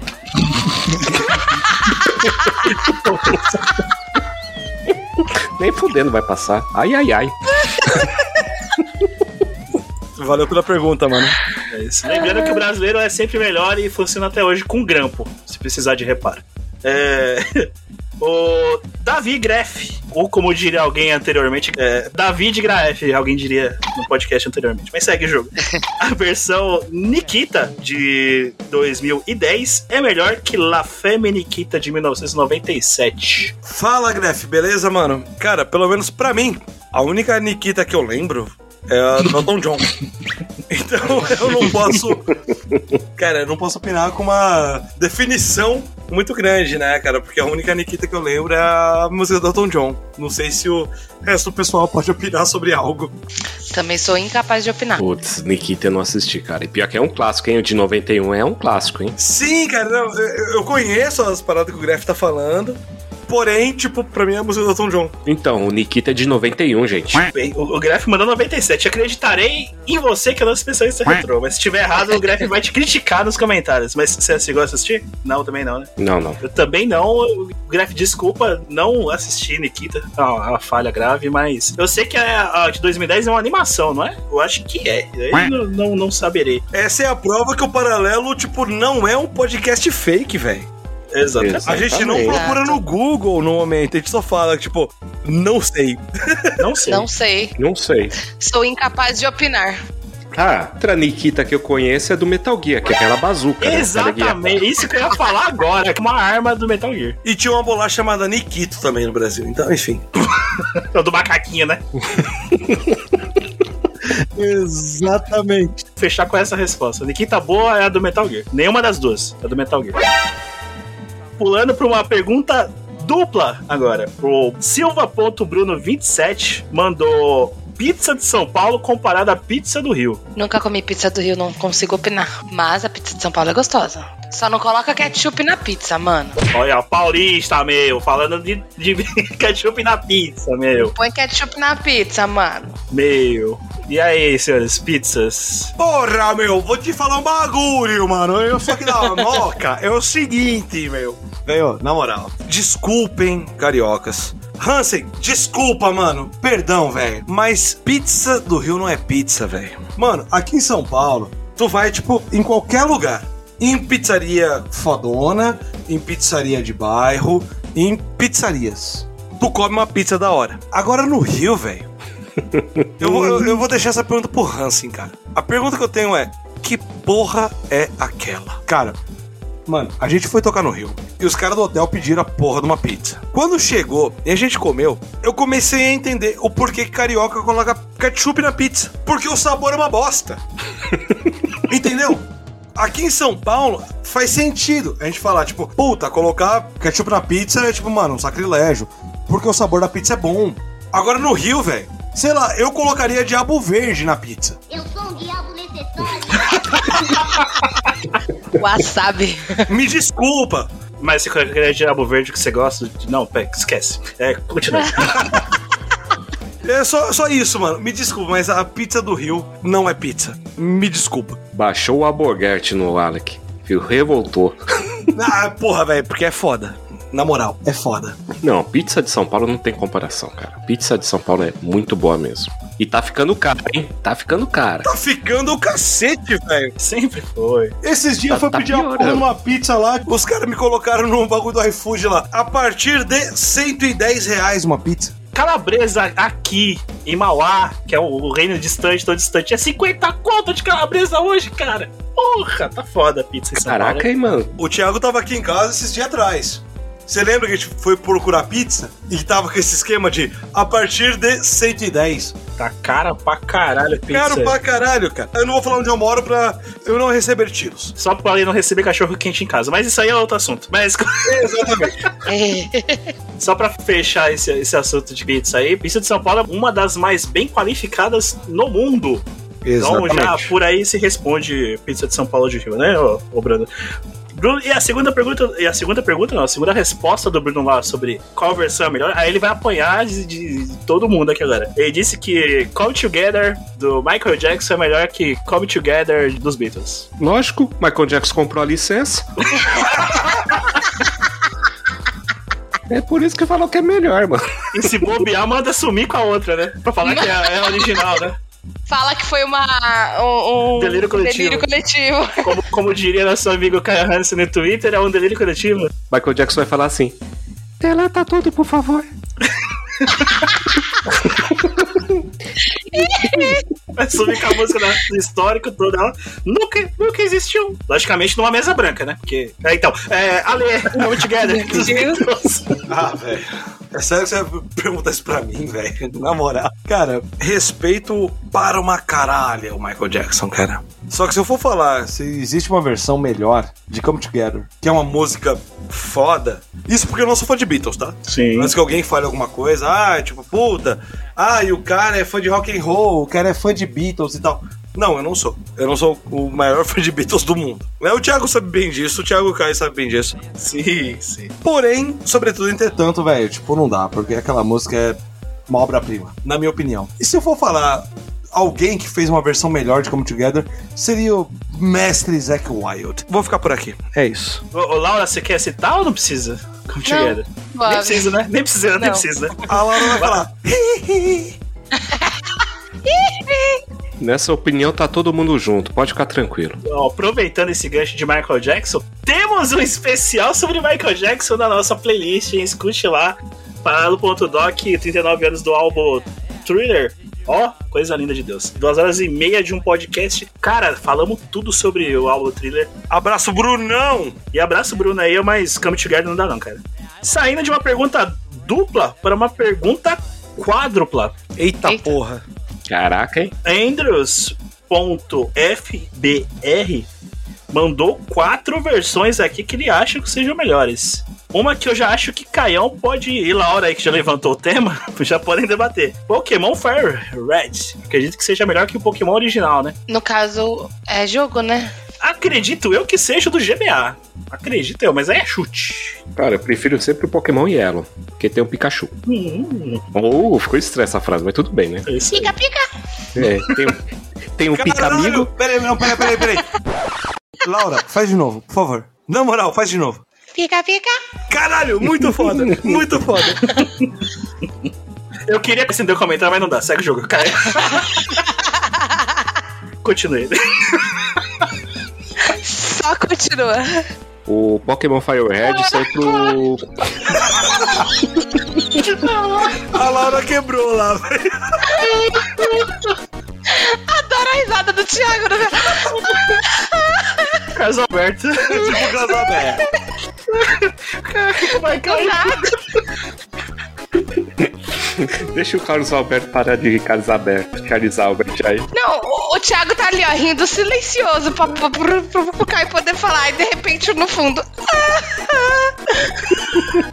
É o Nelson do, do Simpsons. Continua, Caio.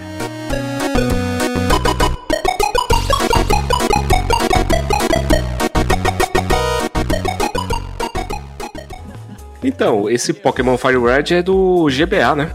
Acredito eu que seja. Eu acredito que é do GBA. Mas assim, meu, pra mim Pokémon é o Pokémon Yellow, que tem o Pikachu. Ui! Mano, eu lembro da saga que foi. Na época tinha saído Blue and Red. Depois de um pouquíssimo tempo, saiu o Pokémon Yellow. Pra alavancar as vendas do desenho. Não, e era Game Boy Colors, não era nenhum. Não era nem o GBA Era que o, o, o Caio falou. Caralho, eu dei um rolê, cara, atrás do, do Pokémon Yellow. Eu tinha ganho de aniversário, ganhei com o Red e depois eu fui atrás do Yellow. Desculpa a ignorância, eu não entendi muito bem a pergunta, mas pra mim, se eu for escolher alguma coisa, se, se a gente estiver falando de, de Game Boy e tal, Do jogo. Pergunta não, é a resposta, né? o Andrews, desculpa se eu não tiver entendido muito bem a sua resposta aí, mas pra mim seria o Game Boy Yellow. O Game Boy é o Pokémon Yellow do, do Game Boy Colors. O melhor Pokémon é o Pokémon GO. A Laura já mandou dela. Eu ia falar o Pokémon Snap. Eu acho que, tipo, o Caio concorda comigo que era do caralho. Eu andar no trenzinho tirando foto. Exatamente, era muito bom, velho. A melhor versão de Pokémon é o Pokémon de 3 lá, que eu esqueci o nome. Depois eu coloco nas respostas desse episódio, que eu não, não irei parar a gravação pra procurar ele, que é difícil de achar. Mas joguei também foi o Persona 5, velho. Se, se tu tá falando que, tipo, é a melhor versão, confio em você, velho. É isso. Eu vou dar uma olhada também. Já vou procurar pra jogar. A terceira resposta dele, que é melhor, aí vou ter que gastar meu japonês nesse episódio aqui, mas vamos lá. Daino, Daiboduken, que é nada mais que é o famoso Dragon Quest. Ou seja, Fly. Fly, senhores, assistiram? Já vou mandar. Fly, eu só assisti a versão que passou no SBT, que é incompleta. E aí? Eu assisti a do SBT Hum. e comecei a buscar de modos não muito legais a versão nova do Fly. Não, deixa eu te ensinar, cara. Você buscou de uma forma paralela o Fly. Isso, busquei de uma forma paralela o Fly. Eu sinto que o carisma do primeiro Fly é melhor do que passava no SBT. Não sei se é porque eu tô pegando pela nostalgia, tudo. É a possibilidade e tal. E assisti alguns capítulos do novo Fly. A imagem tá muito bonita realmente, né? Também, né? Pô, mais de 30 anos o desenho, né? O primeiro Dragon Quest. Sim. Me sinto melhor com o Fly antigo. É que o traço do desenho, assim, ah, traço de desenhos antigos, de animes antigos, tinha um traço todo especial, sabe? Às vezes aqueles defeitinhos aqui, daquela parte dos desenhos meio fraquinho, tudo, dá um carisma especial pra mim. Então, eu vou no Fly antigo. Só completando minha resposta, eu vi uma animação, um longa, que tem, eu acho que na Netflix, que é o Dragon Quest, que dá gancho pra série. É bom, hein? Muito bom, assisti inteirinho esse daí, achei muito bacana. E um final, um plot twist sensacional. Ale, Dragon Quest. Fly. Fly, fly, fly. É a paz que o inimigo destrói, cara. É isso. Cara, eu acho que o Andrew vai me odiar pelas respostas que eu tô dando e tal, mas, tipo, até o, o jogo chama, tipo, Dragon Quest The Adventure of uh, Dying Infinity Strash. Eu acho que é o mesmo esquema que eu falei do Cavaleiros, tá ligado? É o sentimento, tá ligado? Tipo, da época e tudo mais e tal. Então, pra mim, né, o primeiro Dragon Quest, que é o Fly e tal, tipo, sempre vai ser o melhor, tipo, não adianta. Laura, chegou a ver o Fly do SBT? Não. Eu sou o ser paralelo da, do paralelo. Então, muitas coisas eu não vejo. Desculpa, mas você não lembra do Fly, Fly, Fly, que era a paz que o Então. inimigo destrói. Fly, Eu fly, era um ser Nutella que tinha TV a cabo, então não assisti. Maldita Patricinha, então vamos, A vamos continuar. safada do, do podcast. Não é exatamente isso, mas enfim. Tiago, Sim. sabe a única coisa que eu posso falar agora, cara? Diga. Voar por terras distantes. Distantes. Ser um herói de verdade. Aprendi a usar magia nas horas de dificuldade. Aproveitando essa deixa, procure a versão de Ricardo Cruz dessa música. Ó, falando em versões, ó, pega esse gancho sensacional.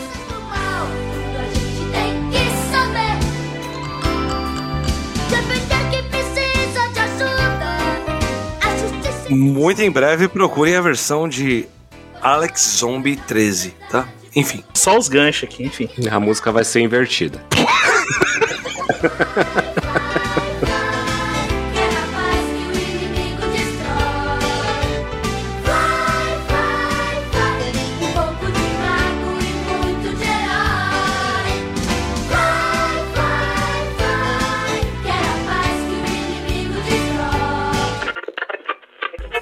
E a última resposta do Andrews é Hunter x Hunter, a versão original e a versão de 2011. 2011? Acredito que sim, porque eu atualizou aqui, mas provavelmente foi isso. Meu, o Hunter, é, Hunter x Hunter, eu fa- eu- antigamente eu falava Hunter versus Hunter. Exatamente. Eu sempre falei Hunter vs Hunter. Assisti alguns capítulos também, não, não vou opinar. Mas provavelmente, se eu assistir o, o antigo e o novo, eu vou preferir o antigo. Eu assisti os dois. Ó. Ó, o cara assistiu. E o Hunter x Hunter original pra mim é muito mais legal. Eu sou velho, né, mano? Não adianta muito. Como eu sou novinha, eu não faço a mínima ideia do que vocês estão falando. Novinho, o caralho, Laura. Desculpa, novinha, cara. Novinha, tá bom. Lá assistiu Tieta na Globo, a primeira versão. É o quê? Assistiu Tieta na primeira versão. Eu não sei o que é também, não. Fez a aposta no Próxima Vítima, quem era o matador. Ô, bela referência, hein, Belo- Que bom que eu não tô entendendo nenhuma delas. Aham. Quer dizer que eu sou novinha mesmo. A Laura já é vontade de ser, tipo, uma das vamps. Sensacionais referências. Mano, do Hunter x Hunter eu vou de Laura nessa, hein? Não sou capaz de opinar, hein? Infelizmente eu não assisti o Hunter x Hunter. É algo que está na minha lista, mas. Então, né? Criamos um meme agora? Quando não tiver opinião, vamos de Laura? Vamos de Laura. Entendi. Vou de Laura nesse momento que eu não sou capaz de opinar. Infelizmente, hein? Não assisti. Nem quando passou na, na Rede TV? Na Rede TV, né? Rede TV, passou. Nem quando passou na Rede TV eu consegui assistir, por causa do horário que eu estava na escola. Só uma pequena observação, agora eu vou criar um verbo, então, tipo, quando a gente não puder opinar, eu vou criar, tipo, desculpa pessoal, mas estou laureando nesse momento. Laureando, puta que pariu. E eu não consigo falar sobre. Eu não sei se vocês perceberam, mas esse episódio hoje teve um foco assim em, em me zoar que foi incrível, mas enfim. É a versão 2023, entendi. Essa é a versão do paralelo que foca em você, Laura. Entendi. Seria então a melhor versão zoar a Laura? O Ale concordar comigo não poderia sair de graça. Tinha que ter uma zoeira, entendeu? Tudo tem o preço. Exatamente, tudo tem o preço. A- as observações desse episódio foram: eu concordei com a Laura e a Laura concordou comigo. Então a gente tem um bagulho muito esquisito já no início da, da temporada 2023, cara. Tem algo estranho. Então tá, est- tá estranho, tá esquisito. 2023 tá estranho. Exato, então vamos criar já o verbo laureando. Desculpa, Laura, é nóis. É nóis. Estamos todos laureados. E o mais ouvinte, próximo episódio também tem caixinha de texto lá pra vocês mandarem a resposta sobre o tema indicado. Que a partir de 2023, sim, terá caixinha de texto em todo episódio. Você poderá responder lá, nos ajudar a discutir o tema do nosso episódio. Fique atento ao nosso Instagram, nosso. Facebook ao nosso Twitter. Eita, travou Porque aí. o Twitter do podcast sim ainda existe. Diferente como eu. Quer ver eu massagear o, o- o ego da Laura agora? Ai, Você pronto. falou 2003. Então, foi o ano que a Laura nasceu. Ai, obrigada. Brincadeira, viu?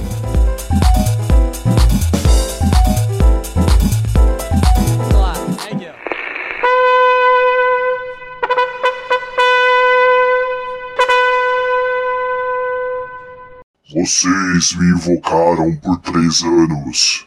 E agora eu. Legal.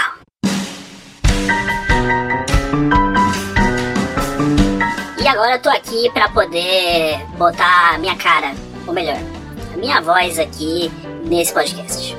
Bem, é isso aí. O pessoal me encheu tanto o saco esses quatro anos, fizeram piadinha comigo que, sim, estou aqui. Eu, editor Quatro Braços, a partir dessa temporada, tô aqui pra poder arrumar as cagadas, as besteiras, as informações faltando que eles deixam pra trás aí no podcast. Então, a partir de agora, quando você ouvir as trombetas do editor, sim, eu apareço aqui pra poder fazer as correções do episódio. Quando eu perceber, né, que eu não sou obrigada a nada também, além de editar. Eu tô gravando, tô fazendo a mais. Bem, vamos lá. Começando por Cavaleiro do Zodíaco, né, ô Sr. Thiago? Diz que gosta, mas falou um monte de besteira aí, né? Vamos lá. Na verdade, Aldebaran, ele, vamos dizer assim, que ele empatou com o Neong de Deep na saga de Hades lá, da saga clássica. O Spectre de Hades lá, ele matou o Aldebaran, mas o Aldebaran conseguiu atacar ele com o grande chifre e digamos assim que a batalha foi empatada. E tem um detalhe a mais, hein? Aldebaran ainda deixou um pouco da sua alma para poder comunicar Mu que o inimigo ele estava presente dentro da casa. Então, mais respeito com Aldebaran e isso acabou resultando numa cenas mais lindas e emocionantes da saga de Hades todinha, digo eu, de toda a série clássica dos Cavaleiros. Fica aí com essa citação de Mo. Puta, que bagulho bonito, hein, Thiago? E, por favor, presta mais atenção, hein? Espera aí! Onde pensa que vai, Ares? Essa batalha ainda não terminou! Não se pode lutar contra alguém que já está morto. Como é que é? Do que que você tá falando? Que história é essa? Você acha que Aldebaran morreria sem derrotar um inimigo? Que ilusão a sua! Grande Você estava certo de que havia derrotado Aldebaran com essa sua fragrância profunda, não é mesmo? Mas a verdade foi que ele destroçou o seu corpo em pedaços com o grande chifre. Isso é besteira! Meu corpo não foi destruído! Isso não é possível! Aldebaran, você salvou a minha vida através de sua mensagem silenciosa. Eu senti o último vestígio do seu cosmo na armadura de touro, e com ele eu pude me prevenir e bloquear o ataque daquele inimigo. Muito obrigado, meu amigo. Eu prometo que o seu sacrifício não será em vão. Eu prometo seguir com nossa missão de proteger a Terra. Vá, transforme-se numa estrela e proteja-nos sempre aí de cima. Outro buraco aí que eles deixaram, o filme Cavaleiros do Zodíaco, e realmente é de 95, ele chegou no Brasil como Cavaleiros do Zodíaco, o filme. Porém, no Brasil, como a gente precisa de subtítulo pra tudo, né? Vai saber por quê. Quando ele foi lançado em VHS pela Flash Star Home Video, por algum motivo ele saiu com a Batalha de Abel, com subtítulo. E outro detalhe, quem aparece na capa é o Lucifer, e não o Hades, como o Caio citou. Depois, esse longa ele foi redublado e foi lançado aí sim em DVD em 2007 pela PlayArt com um novo subtítulo, de novo, que é Cavaleiros do Zodíaco, A Lenda dos Defensores. Então isso pode gerar alguma confusão aí pra quem assistiu os filmes, mas A Batalha de Abel e A Lenda dos Defensores é o mesmo filme, tá? Surge no santuário da Grécia. Abel, irmão de Atena. Ele vem com a missão de destruir a Terra. Quem são eles? Os cavaleiros do Zodíaco precisam impedir sua fúria e salvar Atena do domínio de Abel. Atena está morta. Saia da frente! Meteoro de Pegasus!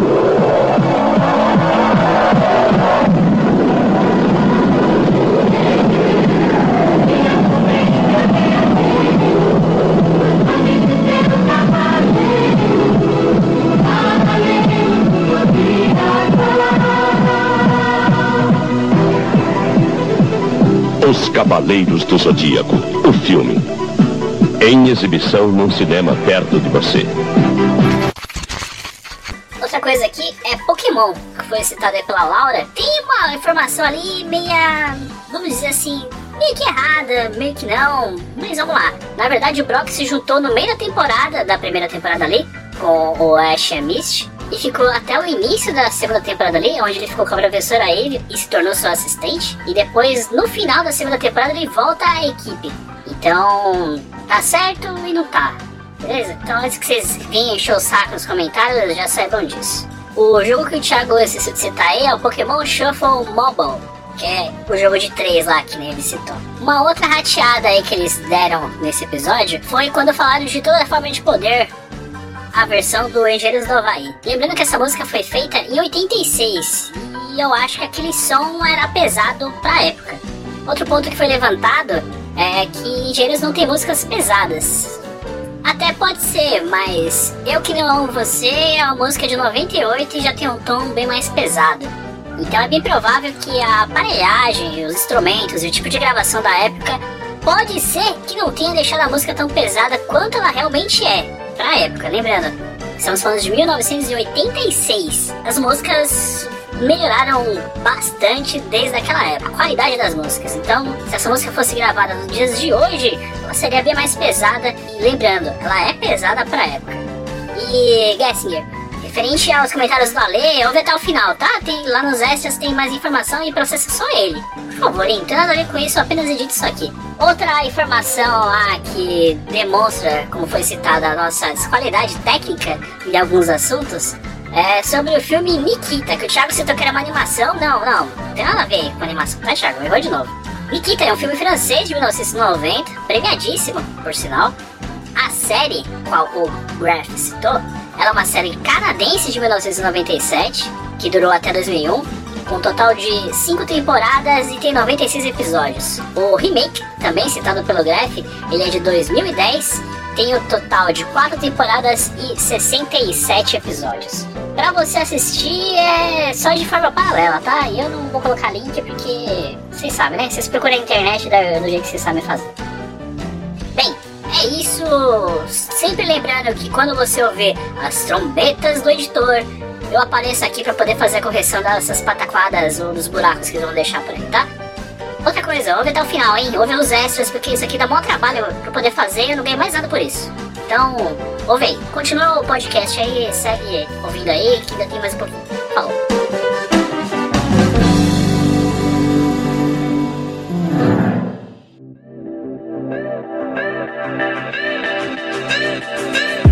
Não, mas só, só salvando aqui, tipo, a Laura é a mais nova das pessoas Obrigada. que estão nesse, Sim. nesse podcast agora. Por isso que tem coisas que eu não sei.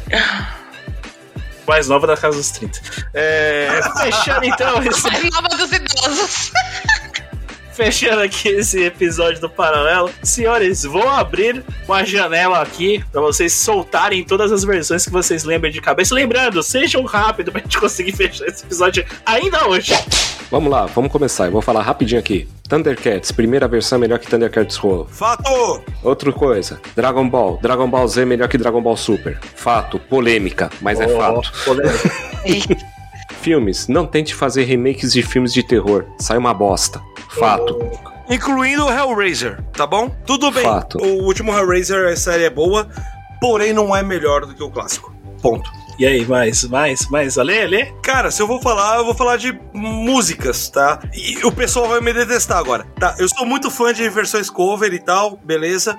E pra mim tem um álbum chamado Tribute of the Gods do Ice Earth. E pra mim todas as versões que estão ali são melhores as originais. Contam com versões de Creatures of the Night do Kiss. Sim, desculpem, eu amo Kiss, mas a versão de Creatures of the Night e de God of Thunder do Ice Earth são mais legais do que as originais. The Number of the Beast do Iron Maiden e Hallowed Be Thy Name do Maiden, que estão nesse disco do Iced, são mais legais. Fãs mais radicais, agora eu vou ter que falar um pouquinho pausado, desculpem. Porém, a versão de Burning Hell do Jimo Borger, do Puritanical, é muito mais legal do que a versão original do Twisted Sister. Desculpem. Valeu. Falou. Laura, quer mandar algum? Você lembra de cabeça? O Ale falou de música aí, tem uma do The Phantom of Opera, do Nightwish. Eu gosto muito da versão deles. A do Nightwish é muito melhor do que a original. É, então, eu gosto muito da versão deles, do Laura, Nightwish. desculpa interromper o seu tempo. Corte rápido. Já que você falou do, do Nightwish, a versão do- da Over the Hills do Nightwish é muito melhor que a original. Perdão. Obrigado. Continue. Não, mas Nightwish arregaça nas versões deles. pra caralho. É, Meninas Superpoderosas, eu tenho muito a reclamar da- das versões mais recentes, são uma bosta. Eu gosto da original mesmo. E pra mim, a- o live action do Rei Leão não, não foi legal, não. O original é o melhor. Ó, ser polêmico nas minhas versões, hein? Pra poder fechar aqui. Começando com um que é fácil: Cavaleiros do Zodíaco. Qualquer versão aí é melhor que a versão popularmente conhecida da Netflix, mas não é da Netflix, já deixando claro. Esse CG que saiu aí. A primeira temporada é horrível, meu Deus do céu. A segunda temporada salva, hein? Mas a primeira é horrível. Já vou mandar um mandinar aqui, ó. Hum, live action dos Cavaleiros também é ruim? Só pelo trailer já dá pra ver. e pra fechar, você polêmico ao extremo. Aladdin do Super Nintendo é melhor que o Aladdin do Mega Drive. Aguenta aí. Concordo plenamente! Vou ter que concordar também. O pessoal vai ficar falando assim, ah, mas no Aladdin do Mega Drive ele tem espadinha. não, não, não, não. Do Nintendo é melhor. Pra fechar, eu vou mandar um outro, hein? Beach Fighters é ruim em qualquer versão, tanto no Fliperama como no Super Nintendo. E já de- deixa aí, Mega Drive também é ruim. Beach Fighters é ruim em qualquer plataforma, só assim. E gastei ficha pra caralho. Jogo ruim da porra.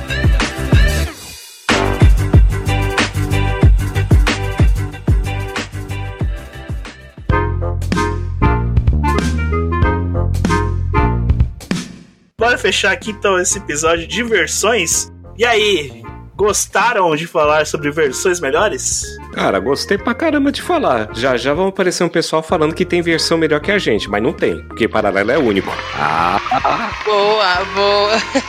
Não vou nem pedir pra vocês se estenderem depois dessa, assim, pode fechar com essa, né? tô, com E certeza. vai ter uma versão de despedida. Melhor que a do Caio. Podemos fechar por aqui. Só um tchauzinho. Então, primeiras damas, Laura, se despeça do ouvinte para depois desse episódio de diversão. É isso aí, galerinha. Muito obrigada por ouvir a gente até aqui. Aguardo vocês no próximo episódio e aguardem a nossa versão de 2023 que, ó, vai bombar. Laura, caso o ouvinte do Paralelo queira encontrar a sua versão em redes sociais, ele faz como? Laura Banzato em qualquer rede social. Banzato com Z, dois T's. É isso aí. Caio, vulgo Oneri, em breve vocês entenderão por quê. Se despeça do ouvinte paralela. Pessoal, muito obrigado por nos acompanhar aí mais esse ano 2023, isso que está começando agora. Vamos continuar com tudo e lembrando que vocês podem me encontrar também no área78.com.br e nas redes sociais área78br. Alec, se despeça do ouvinte paralelo, também já deixando suas mídias sociais. Pessoal, obrigado por mais um episódio. Muito bem-vindo à temporada 2023 do Paralelo. E é isso, tá? Se alguém quiser me seguir aí, conhecer tipo as minhas redes, procurem por Alec Zombie 13 no Instagram. E muito obrigado. Valeu. Essa é a minha versão legal. É raro, hein? Aproveita que essa é a versão exclusiva. Exato. para este episódio. É, ouvinte do Paraná, então, muito obrigado por você ter nos ouvido até aqui. Caso você queira discordar da gente ou queira concordar com a gente, ele irá fazer como no Facebook, Dona Laura. É Facebook, podcast paralelo. E caso ele queira no Instagram, Caio, fazer o comentário e deve sobre essa publicação nossa, Podcast paralelo com dois L's e O no final. Ale, você que consegue comentar no Twitter, faz como? Bom, eu que não fui banido do Twitter, se você quiser comentar algo, você procura por arroba pparalelo no Twitter, que a gente responde lá vocês, pessoal. Valeu. É isso aí, ouvinte. Então, como eu já digo que é a melhor versão desde sempre, comente nas nossas postagens. Compartilhe nosso conteúdo para que assim o podcast paralelo possa ter sempre uma melhor versão no ar. Muito obrigado, ouvinte. Até o próximo play.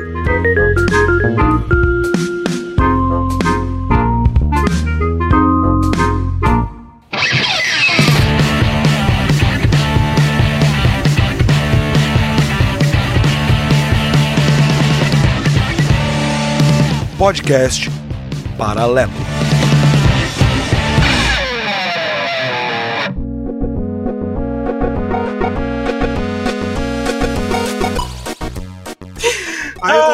Humberto Gessinger, seguinte, pai, se você tiver algum dia tu escutar esse, esse podcast, é o seguinte, me processa, não processa o paralelo, tá? Me processa.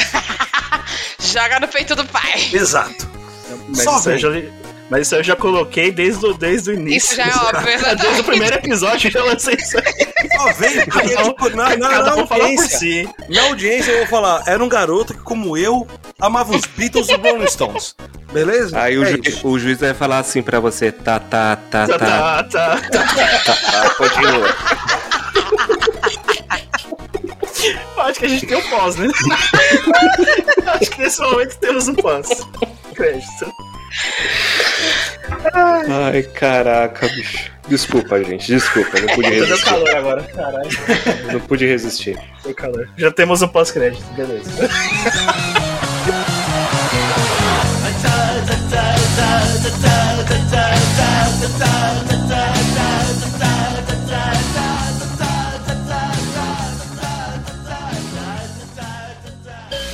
Essa gente inventa cada coisa.